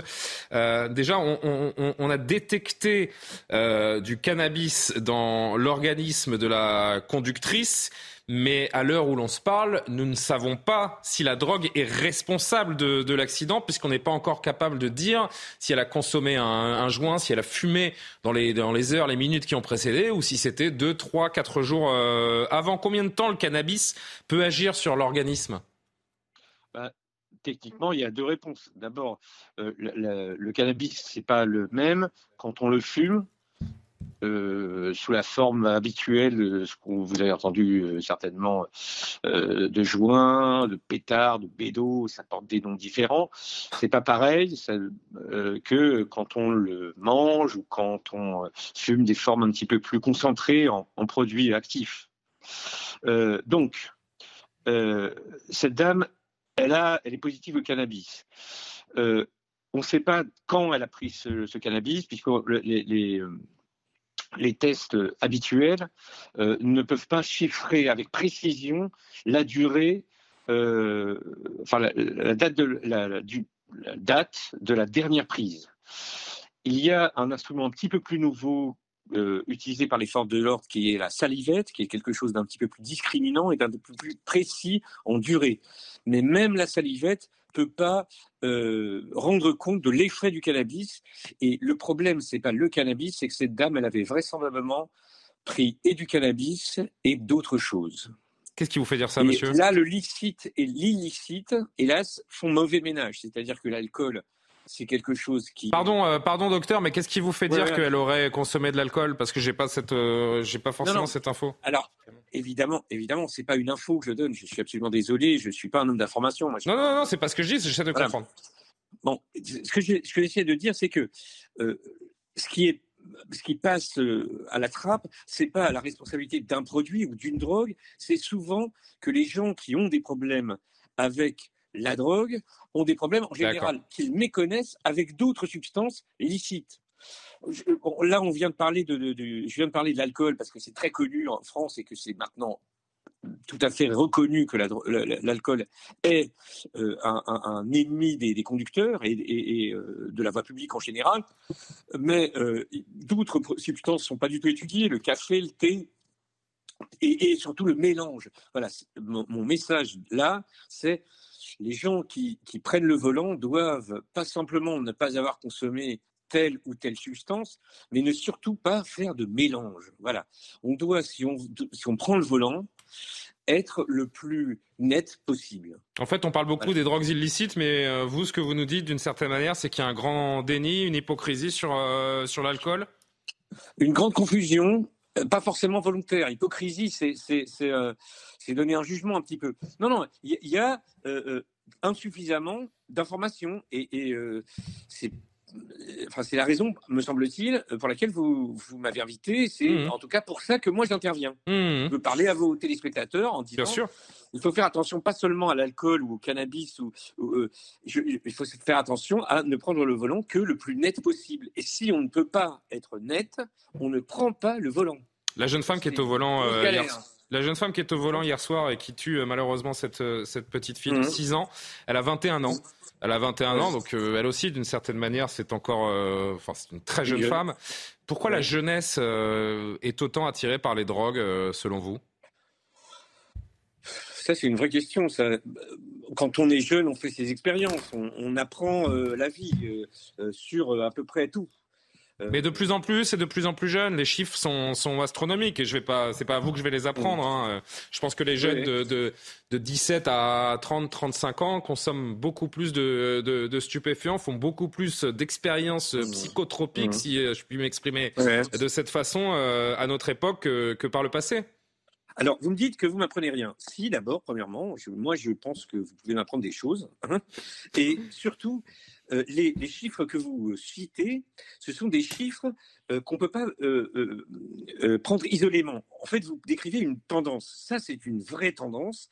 Les jeunes consomment de plus en plus de drogue. Alors, la loi est pas plus permissive aujourd'hui et pas plus permissive en France qu'elle ne l'était auparavant ou qu'elle était ailleurs. Mais c'est vrai qu'on a un problème d'accident, d'accidentalité chez les jeunes Français. Et c'est vrai sur la route, mais c'est vrai pas que sur la route. Et, euh, je vois, moi, et pour moi c'est paradoxal, se développer des modes, on appelle ça les mobilités urbaines, enfin, on, rend ça attractif, mais les gens qui utilisent et qui sont incités à utiliser ces nouveaux moyens de transport, ils ne sont pas au courant du code de la route.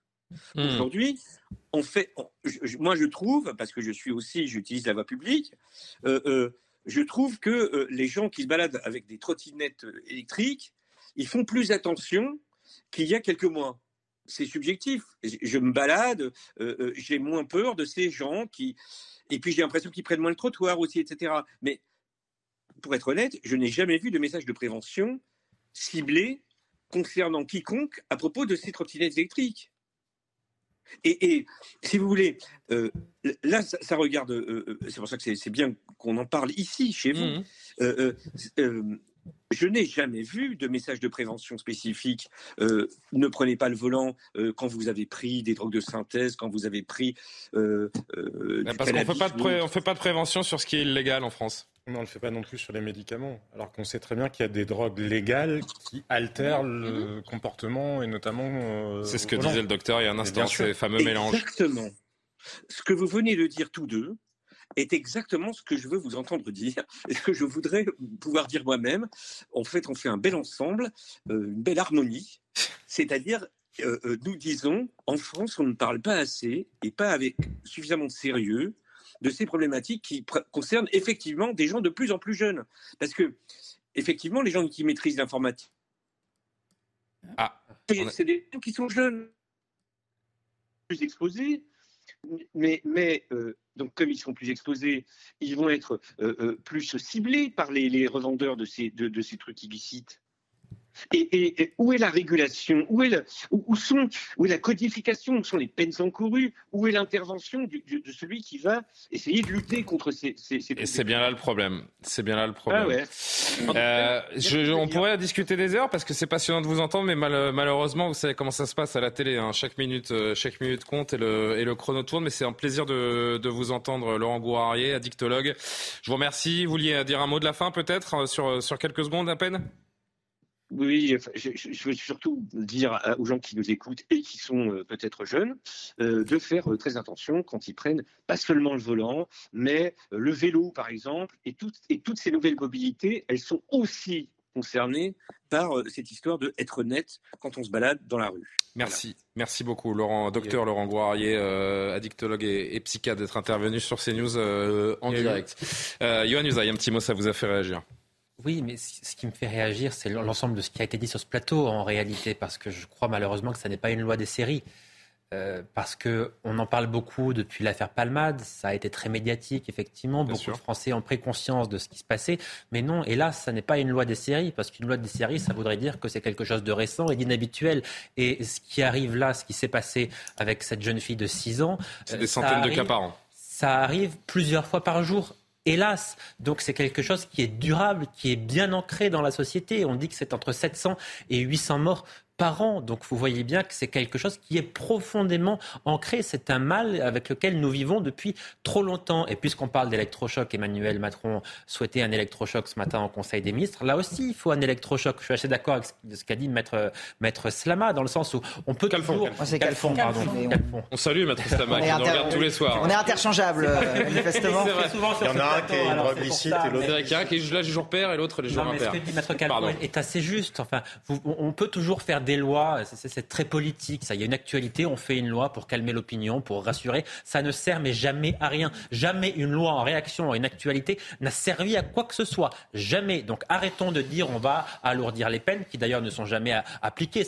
Si on dit maximum 10 ans de prison, on peut mettre 500 ans de prison si, c'est jamais prononcé, ça n'a aucun intérêt. Il faut, il faut éventuellement, et c'est un débat porté notamment par les Républicains, par Marine Le Pen, mais il faut avoir ce débat politique. Encore une fois, vous allez me dire que j'en parle souvent, mais parler de la modification éventuelle de la Constitution pour mettre des peines. Mais à force d'en parler, il faudra peut-être le faire un jour. de la peine pour quand il faut consommer des stupéfiants, pas forcément aller en prison, je n'en sais rien, c'est le législateur qui doit dire ça. Une lourde amende, des, quelques semaines de prison, mais pour Justement. tout un tas de choses, vous comprenez bien? Justement, il y a une colère encore une fois du côté de la, de la famille qui réclame justice. Écoutez l'un des membres de la famille de cette euh, petite fille de 6 ans euh, morte hier sous les roues de la, de la voiture d'une jeune femme. C'est là quand on met des stupéfiants, je sais pas, c'est pas un c'est pas un homicide involontaire, c'est volontaire, puisque c'est de sa faute. Faut pas que, faut pas consommer des stupéfiants si on conduit une voiture.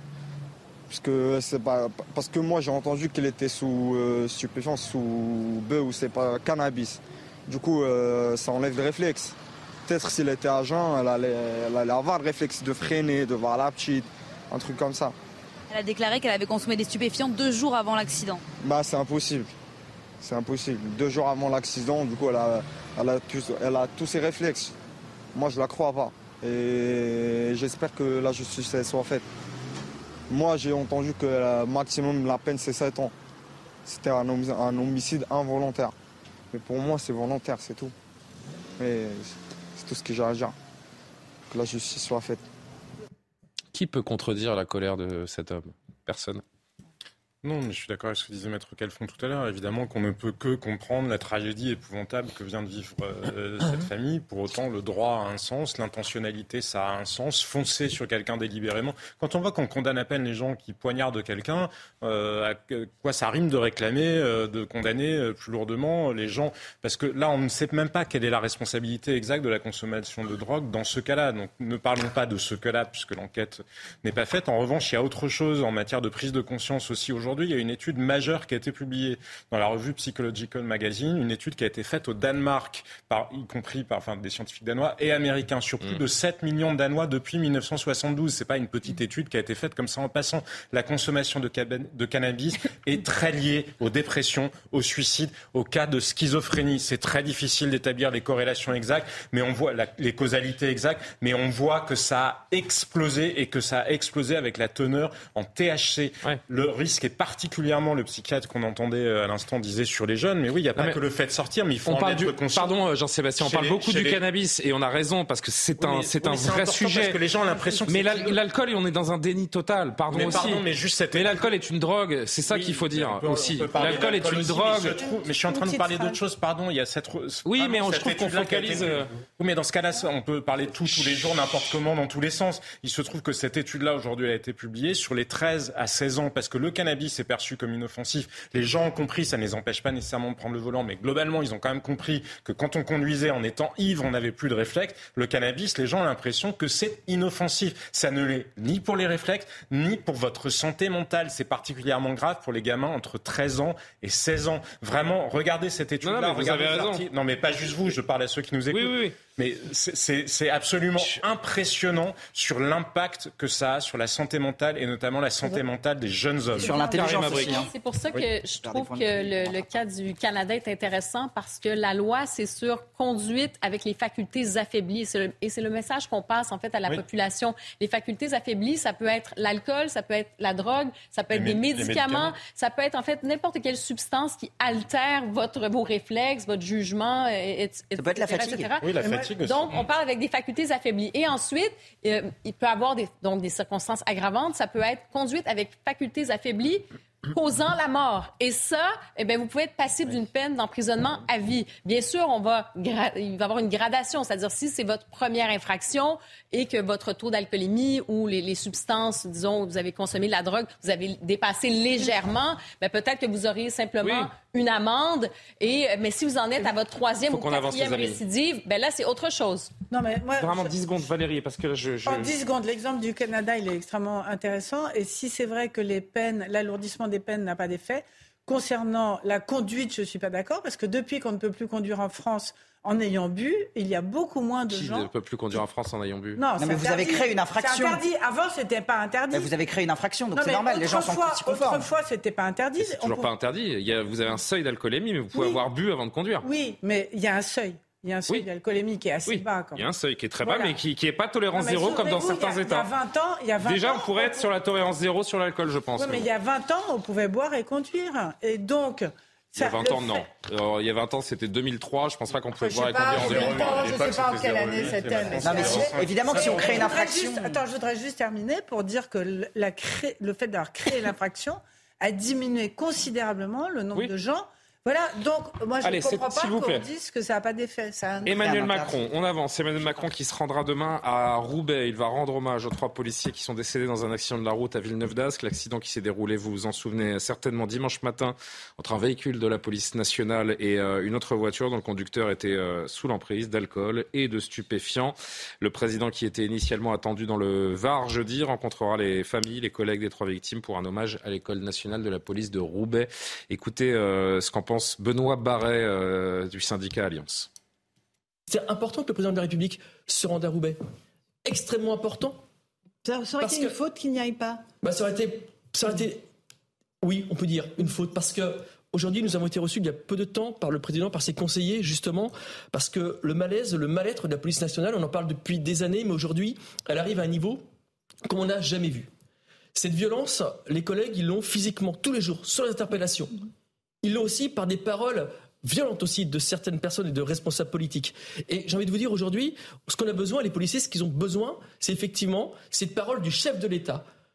cette parole du chef de l'État pour dire oui, je vous soutiens. Et très clairement, cette présence va faire du bien. Alors, ça va jamais enlever le deuil, la douleur. Vous savez, aujourd'hui, on ne polémique pas parce que c'est pas le temps, on est dans le recueillement, très clairement. Il y a un avant et un après. Yohann a des déplacements importants du chef de l'État qui a, mis un peu plus ce drame en, perspective avec les propos, euh, je vous le disais, c'est notre, notre fil rouge, ses propos ce matin en Conseil des ministres sur la...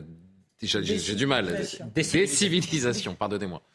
Oui, effectivement, normalement, c'est euh, Gérald Darmanin qui avait annoncé lui-même qu'il présiderait cette euh, cérémonie. Finalement, c'est le chef de l'État lui-même qui la, qui la présidera. Ça signifie qu'Emmanuel Macron a décidé lui-même de se rendre sur place parce qu'il a considéré manifestement que l'émotion à la fois nationale, mais aussi euh, l'émotion au sein de la police était trop grande et donc qu'il avait besoin de s'y rendre pour les réconforter et porter un message. Ça aurait été une faute politique de ne pas y aller? Non, non, non, non. Non, parce que, encore une fois, ce qui s'est passé, c'est dramatique absolument dramatique, mais ça reste un, accident. C'est un accident. Généralement, le chef de l'État présente, préside des hommages nationaux. L'enquête le dira, j'ai envie de dire. Quand, il y a euh, des, accidents. L'enquête dira si c'est un accident, parce qu'il y, a une, y a une hypothèse qui n'est pas du tout vérifiée, hein, puisque, par définition, il y a une enquête. Mais euh, a priori, vous aviez le, le gyrophare de la voiture qui était, euh, qui était allumé, donc visible à distance peut-être que l'enquête le dira encore une fois, mais peut-être que le, conducteur, dans un moment de folie, de délire, sous l'emprise des, des produits qu'il avait pris, a dit je vais foncer sur les flics c'est une éventualité, même si elle est, elle est pas du tout confirmée et que l'enquête est en cours. Mais c'est pour ça que le mot d'accident m'a fait réagir, mais euh, pardon. On verra aussi, vous avez raison de le dire, c'est hmm. très important ce que dira le passager s'il si, s'en sort et s'il arrive à être auditionné. Mais en tout cas, s'il ne s'y était pas rendu, ça n'aurait pas été une faute. Mais le fait qu'il s'y rende, c'est quelque, c'est bien. Je trouve ça bien. Je trouve que compte tenu de l'émotion suscitée et compte tenu de ce que traverse la police en règle générale, la police qui est face à ce drame, trois policiers, mais qui est face à un drame, à toutes les manifestations, qui vit ça très difficilement, euh, qui, perd des membres, certains de leurs membres très régulièrement. Il y a plusieurs morts tous les ans au sein de la police nationale. Donc, compte tenu de ce que traverse la police depuis plusieurs années maintenant, euh, c'est sa place d'y être. Euh, Benoît Barret qui disait, le syndicaliste policier, le mal-être de la police atteint un niveau jamais vu. Bah, Donc c'est pour ça que la présence d'Emmanuel Macron demain, elle a, elle a, un vrai sens et que je demandais si ça aurait été une faute politique de ne pas y aller. Bah, il n'est que de voir, si vous voulez, les démissions records euh, de la police nationale et des, et des forces de l'ordre de manière générale en 2022. Hein, année record de démissions. Vrai. Et parfois euh, des démissions de personnes qui sont euh, engagées dans la police depuis très longtemps, qui ont sacrifié une partie de leur vie à la police. Il est vrai qu'aujourd'hui, les forces de l'ordre sont assez peu soutenues. même si effectivement Gérald Darmanin fait un effort, mais ils sont assez peu soutenus par le, système médiatico-politique dans son ensemble, prompt à parler euh, davantage de violences policières systémiques que de se rendre au, chevet des policiers et des gendarmes blessés. J'ajoute que euh, Emmanuel euh, Macron eût été mieux inspiré, je dirais, d'aller rendre hommage aux policiers qui sont blessés dans l'exercice de leurs fonctions, par exemple au contact des manifestants ou des policiers qui sont morts sous les coups euh, il n'y a pas eu des mots pour le policier qui avait pris feu. De la, violence, par exemple. Il a, eu des mots hein, pour le policier euh, qui a été transformé en torche humaine le 1er mai. Qu'il aille évidemment à cette cérémonie, mais personne ne peut, peut y être opposé. Mais je dirais qu'il prend assez peu de risques parce que comme il y a beaucoup de gens qui croient que c'est un accident. Effectivement, il y a moins de risques euh, d'aller rendre peut-être. À raison peut-être. L'enquête est, beaucoup moins risqué que d'aller rendre euh, hommage à un policier qui est blessé, par exemple, ou qui euh, perd sa vie dans un quartier ou au contact de malfrats. Il est 23h31. on suivra évidemment ce, déplacement présidentiel et cet hommage demain à ces trois policiers à Roubaix. on fait un point sur l'actualité avec Adrien Spiteri et puis on prend la direction de, Saint-Brévin où une marche avait lieu pour soutenir le, maire démissionnaire de, de cette ville. À tout de suite. Une minute de silence a été observée aujourd'hui dans les hôpitaux français en mémoire à l'infirmière Karen Mézineau, tuée au CHU de Reims lundi. Elisabeth Borne était présente à l'hôpital européen Georges Pompidou à Paris. Aujourd'hui, toute la communauté des soignants est en deuil, a déclaré la Première ministre. Je n'ai pas signé de prêt avec Vladimir Poutine. Ce sont les mots de Marine Le Pen. L'ancienne présidente du Rassemblement national s'est expliquée sur le prêt russe contracté par le FN en 2014. Elle se défend de toute contrepartie politique. Elle était entendue par la commission d'enquête parlementaire aujourd'hui.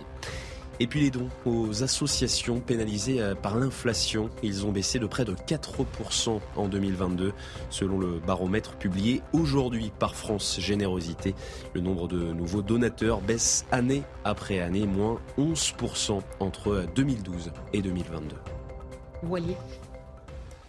Cette marche de soutien à Saint-Brévin à l'appel de la gauche pour le maire Yannick Morez, dont le domicile, on s'en souvient, a été incendié et qui a démissionné, mais lui a décidé de ne pas se joindre à ce rassemblement aujourd'hui parce qu'il dénonce la récupération politique autour de l'événement. Il a préféré d'ailleurs euh, s'adresser directement à, ses administrés euh, un peu après cette marche, vers 18h. Euh, Alors vous allez l'entendre, ce que vous ne voyez pas, et ce qui est paradoxal et, très gênant, je pense, pour les politiques qui sont venus le, le soutenir alors que lui les a boycottés, c'est qu'ils l'entendent. Ils sont au premier rang Hein. Vous ne le voyez pas parce que c'est là où sont les caméras aussi, mais tous les politiques qui étaient présents de, gauche sont face au maire au moment où il s'exprime. Yannick Morez, écoutez-le tout à l'heure. Pour, cette marche, comme vous avez pu le voir dans mon communiqué, je n'ai pas souhaité participer à la marche, hein, puisque c'est grâce à Johanna, qui est la, Johanna Roland, maire de Nantes Métropole, qui a décidé d'organiser cette, marche à ma demande, en fait, en, discutant ensemble. Et je ne souhaitais pas dans le sens où je souhaitais qu'il n'y ait aucune participation euh, politique. Donc, euh, comme ça a été repris par certains partis politiques, j'ai souhaité m'en rester tout à fait neutre avec mon équipe municipale. Il a raison de ne pas être complaisant avec cette marche, c'est de la récupération politique. Jean Messia, bah, votre avis? euh, Si on veut être cohérent, évidemment. je dirais qu'à Saint-Brévin, personne à ce cohérent avec quoi? Cohérent avec, avec les, le mot récupération euh, qu'on fait métier d'utiliser dans d'autres cas de figure. Je veux dire par Vous avez été accusé personnellement aussi. exactement. Dans l'affaire Lola Je vais en parler. À, à Saint-Brévin, en réalité, personne ne sait aujourd'hui ce qui s'est vraiment passé. C'est-à-dire que on sait qu'il y a eu des menaces venant de, de, groupes d'extrême droite. Si ça, c'est factuel. L'incendie, pour l'instant. Ah, je ne parle pas de l'incendie. Je parle des menaces et, de la pression qui a été mise sur le maire au moment de bouger ce centre de migrants. En l'occurrence, pour, pour Lola, on sait parfaitement ce qui s'est passé du début à la fin. On, on connaît le profil de la meurtrière. On sait est. Euh, oui, moi je vous fais pas de procès en récupération ce soir, donc c'est pas la peine de comparer avec euh, cette affaire-là qui, est, tragique, qui nous glace le sang à tous. Lorsque, lorsque, nous, lorsque nous avons manifesté justement euh, pour dire notre refus de ce qui se passe en France par rapport à ce meurtre, on nous a accusés de, de, manipulation et de récupération. Et d'ailleurs, France 5 a consacré un documentaire dans lequel je suis nommément cité, où il parle de la fabrique du mensonge. Ben, on attend avec impatience qu'il fasse là un nouveau documentaire sur, sur la fabrique d'un vrai mensonge, celui-là, qui est ce qui se passe à Saint-Brévin. Écoutez, parce que si vous voulez, on peut pas. S'ils veulent, faire du journalisme jusqu'au bout, faut qu'ils traitent tout de la même manière. Bon, c'est le, maire qui parle de récupération, c'est pas un journaliste. Ou alors, c'est pas du journaliste, c'est du militantisme politique. Yannick Morez n'est pas journaliste, ça vous aura pas échappé. Non, mais je, parle de vos confrères de, de, l'autre chaîne. Écoutez Olivier Faure, euh, le premier secrétaire du, PS et député socialiste euh, également, qui explique la raison pour laquelle la gauche avait décidé de marcher aujourd'hui à Saint-Brévin le message, il est simple, il est double. C'est à la fois le soutien à un maire qui fait son boulot, et en même temps, c'est aussi la volonté de lutter contre euh, ces idées d'extrême droite qui se répandent et qui donnent une légitimité à des gens qui viennent contester tout simplement la loi de la République. Et donc, euh, il faut un moment mettre le haut là et faire en sorte de retrouver cet état d'esprit qui était celui de 2015, celui où toute la France se retrouvait autour de valeurs qui sont des valeurs simples et qui euh, sont celles que nous avons toujours proclamées ensemble. Et c'est un moment où effectivement tout le monde devrait être là aucune volonté de récupération. Euh, on n'est pas venu avec des drapeaux euh, du PS, euh, de la France Insoumise, des écologistes ou du Parti communiste. On est venu, en fait, avec nos écharpes tricolores, simplement pour dire que ici, nous défendons des idées, des valeurs qui sont celles de tous les républicains. C'est un soutien ou c'est une opération politicienne, cette marche, Jean-Sébastien? Moi, je vois pas tellement où est la récupération. Enfin, il y a une émotion sur euh, ce qui se passe pour les maires. la récupération, c'est d'aller soutenir un maire pour dire regardez, c'est l'extrême droite qui vous a tapé dessus, nous, nous sommes là. Ça m'a pas ah échappé, mais bah, voilà, ça fait partie de l'ADN du combat. Mais ça fait partie de l'ADN du combat euh, du Parti socialiste. oui, mais il y a un côté indécent. Il y a un côté indécent à, instrumentaliser le, combat d'un homme, la détresse d'un homme ou la mort de quelqu'un, euh, comme ça a pu être condamné par d'autres. C'est les fausses accusations de récupération pour le coup. Mais moi, je suis cohérent. Je trouve qu'il n'y avait pas de récupération. J'étais pas forcément d'accord avec tout ce qui a été dit ou des gens qui avaient pu être, allés jusqu'à déposer le nom, euh, enfin des noms de marques voilà, mais pour le coup, j'essaie d'être cohérent. Je trouve qu'il n'y a pas de récupération quand il y a des faits divers qui, en eux-mêmes, deviennent représentatifs de faits de société, que ça heurte l'opinion française. Il n'y a pas de récupération à en parler. Après, tout est dans la manière certainement euh, de le faire. Et donc là, le Parti socialiste est contre l'extrême droite. Bah, ça fait partie de son ADN.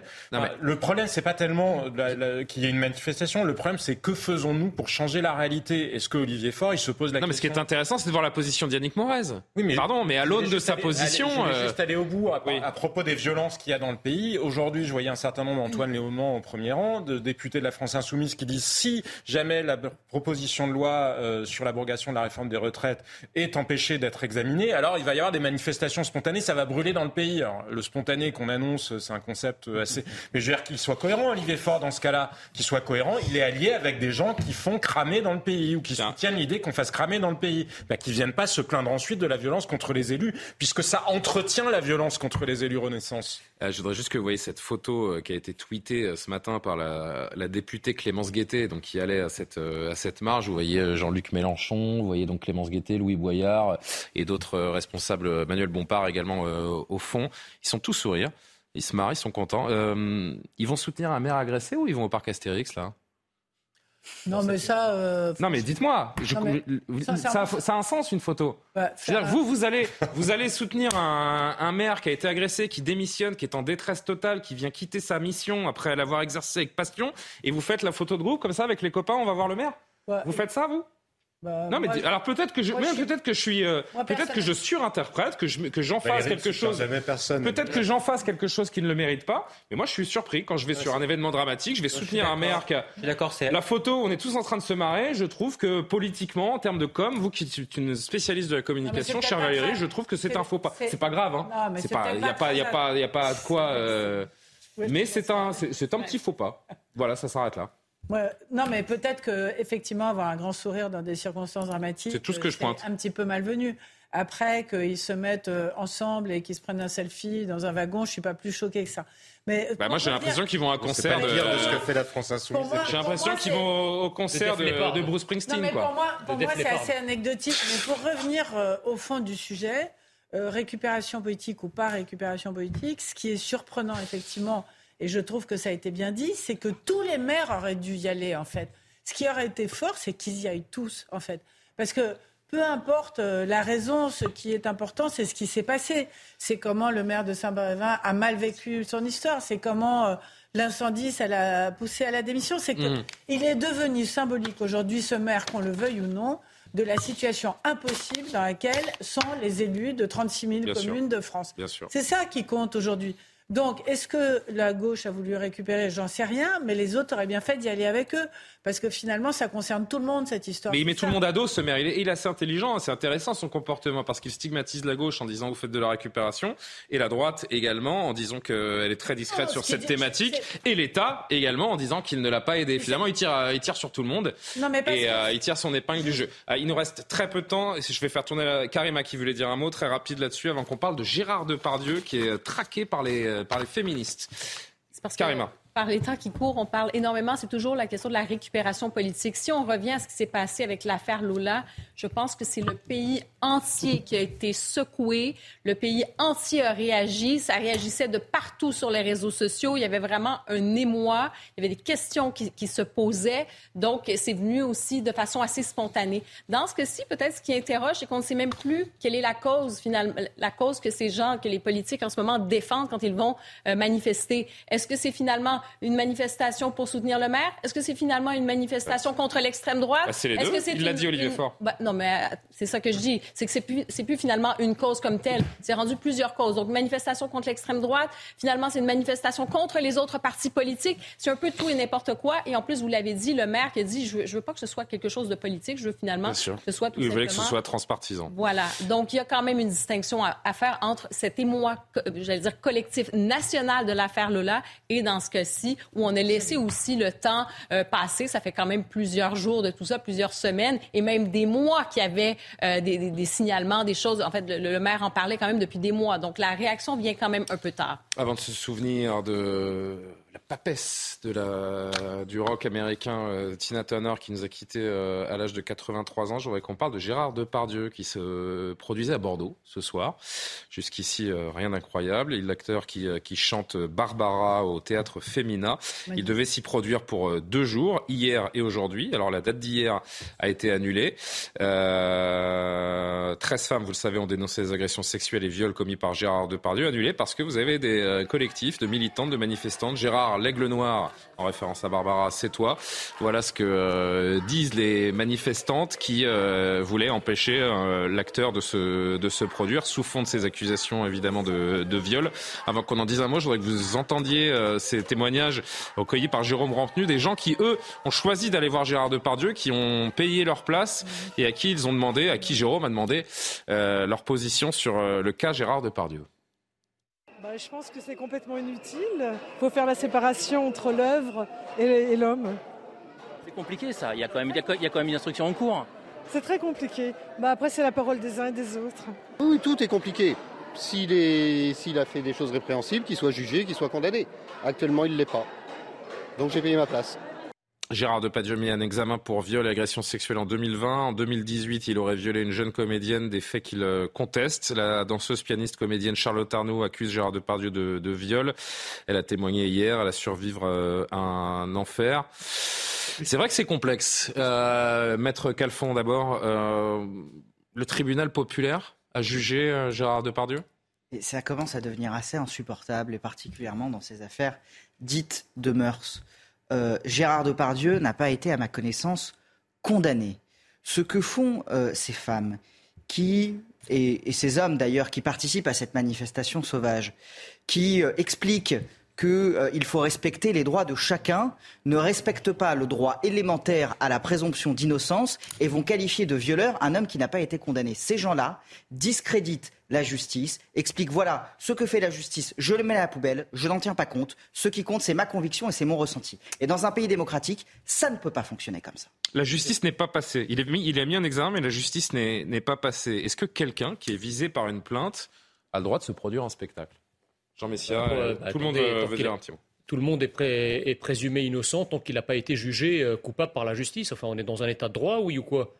Euh, j'ajoute que. Est-ce que quand on est visé par une plainte, on doit continuer à se, produire La, réponse, elle est toute donnée hein, par ces féministes. Quelle est la vôtre? Non, mais est-ce que quelqu'un euh, a vu toutes ces, toutes ces groupies et ces belles âmes qui se drapent des oripeaux de la lutte euh, pour le droit des femmes se rébeller ou aller manifester dans des conférences données par Tariq Ramadan?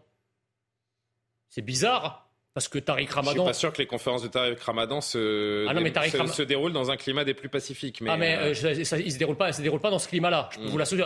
J'ai jamais vu aucune féministe venir défiler devant un lieu où Tariq Ramadan euh, est invité à une conférence. Donc alors, ça veut dire quoi? Ça veut dire que la lutte contre le féminisme la lutte, la lutte pour les femmes. Il y a eu un non-lieu aujourd'hui hein, dans l'affaire Tariq Ramadan en Suisse. En Suisse. Aujourd'hui. En Suisse. en Suisse. Mais jusqu'à jusqu'à jusqu'à aujourd'hui. en même temps. Attendez, jusqu'à aujourd'hui, il était bien accusé. On parle de Gérard Depardieu. Hein. Oui, mais, ce, que, ce que je veux dire, c'est qu'il y a toujours deux poids deux mesures. Ces féministes-là, elles sont promptes à aller manifester contre le, mal blanc de plus de 50 ans, mais quand les violences faites aux femmes et avec des discours rétrogrades. Je, franchement, je, veux bien, je, veux bien Jean Messia. Je suis pas sûr que les filles, les dames euh, qui, sont, qui sont allées manifester contre Gérard Depardieu soient des fans de, de, Monsieur Ramadan. En, tout, en tout, cas, excusez-moi, le moins qu'on puisse dire, c'est qu'elles n'expriment pas leur, leur refus mais vous de certaines violences. Bah, vous ne les connaissez pas. Je, parle, peut, on parle de Tariq Ramadan, mais il y a plein d'imams radicaux qui déversent leur haine des femmes libérées sur les réseaux sociaux. J'ai jamais vu aucun, aucune féministe. Restons dans le sujet. Mais si, parce que c'est deux poids, deux mesures.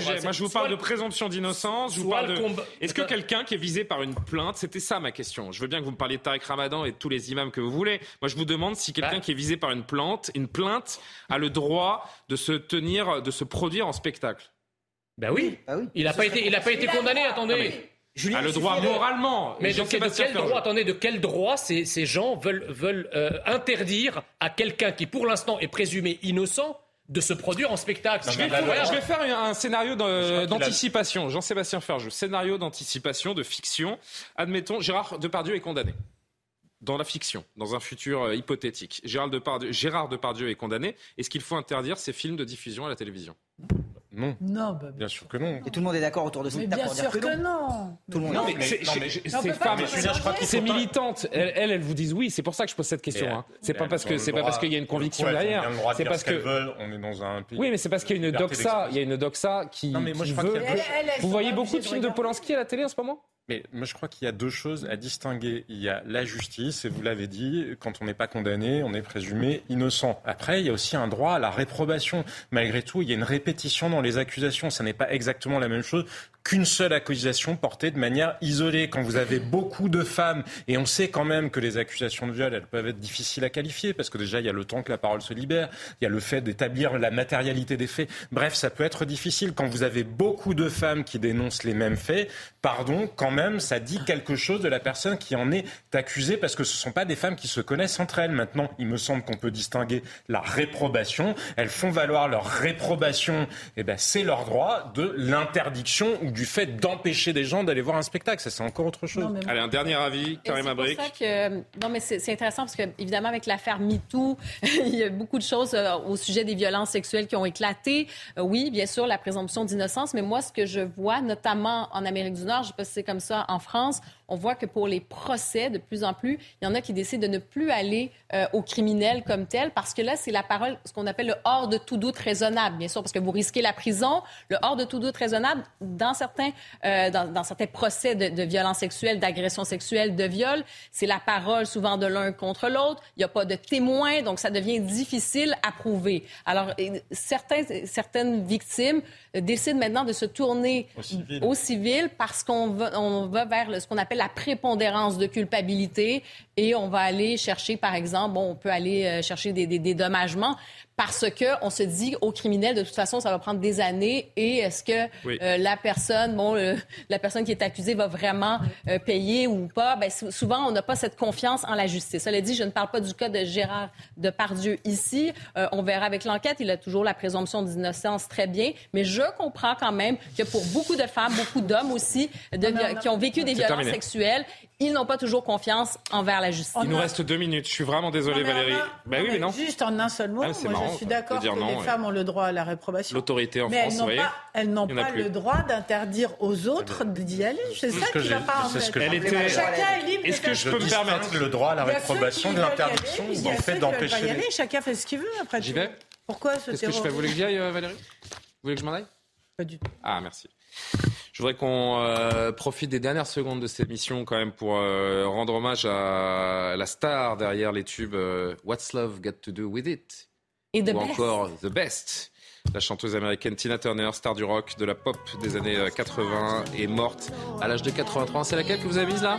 What's Love What- What's Love Got to Do? Et ouais. Elle est morte à l'âge de 83 ans à suite d'une longue maladie. Son agent a confié qu'elle était décédée paisiblement dans sa maison près de Zurich en Suisse. Surnommée la reine du rock'n'roll, Tina Turner était considérée comme l'une des, plus grandes artistes de tous les temps.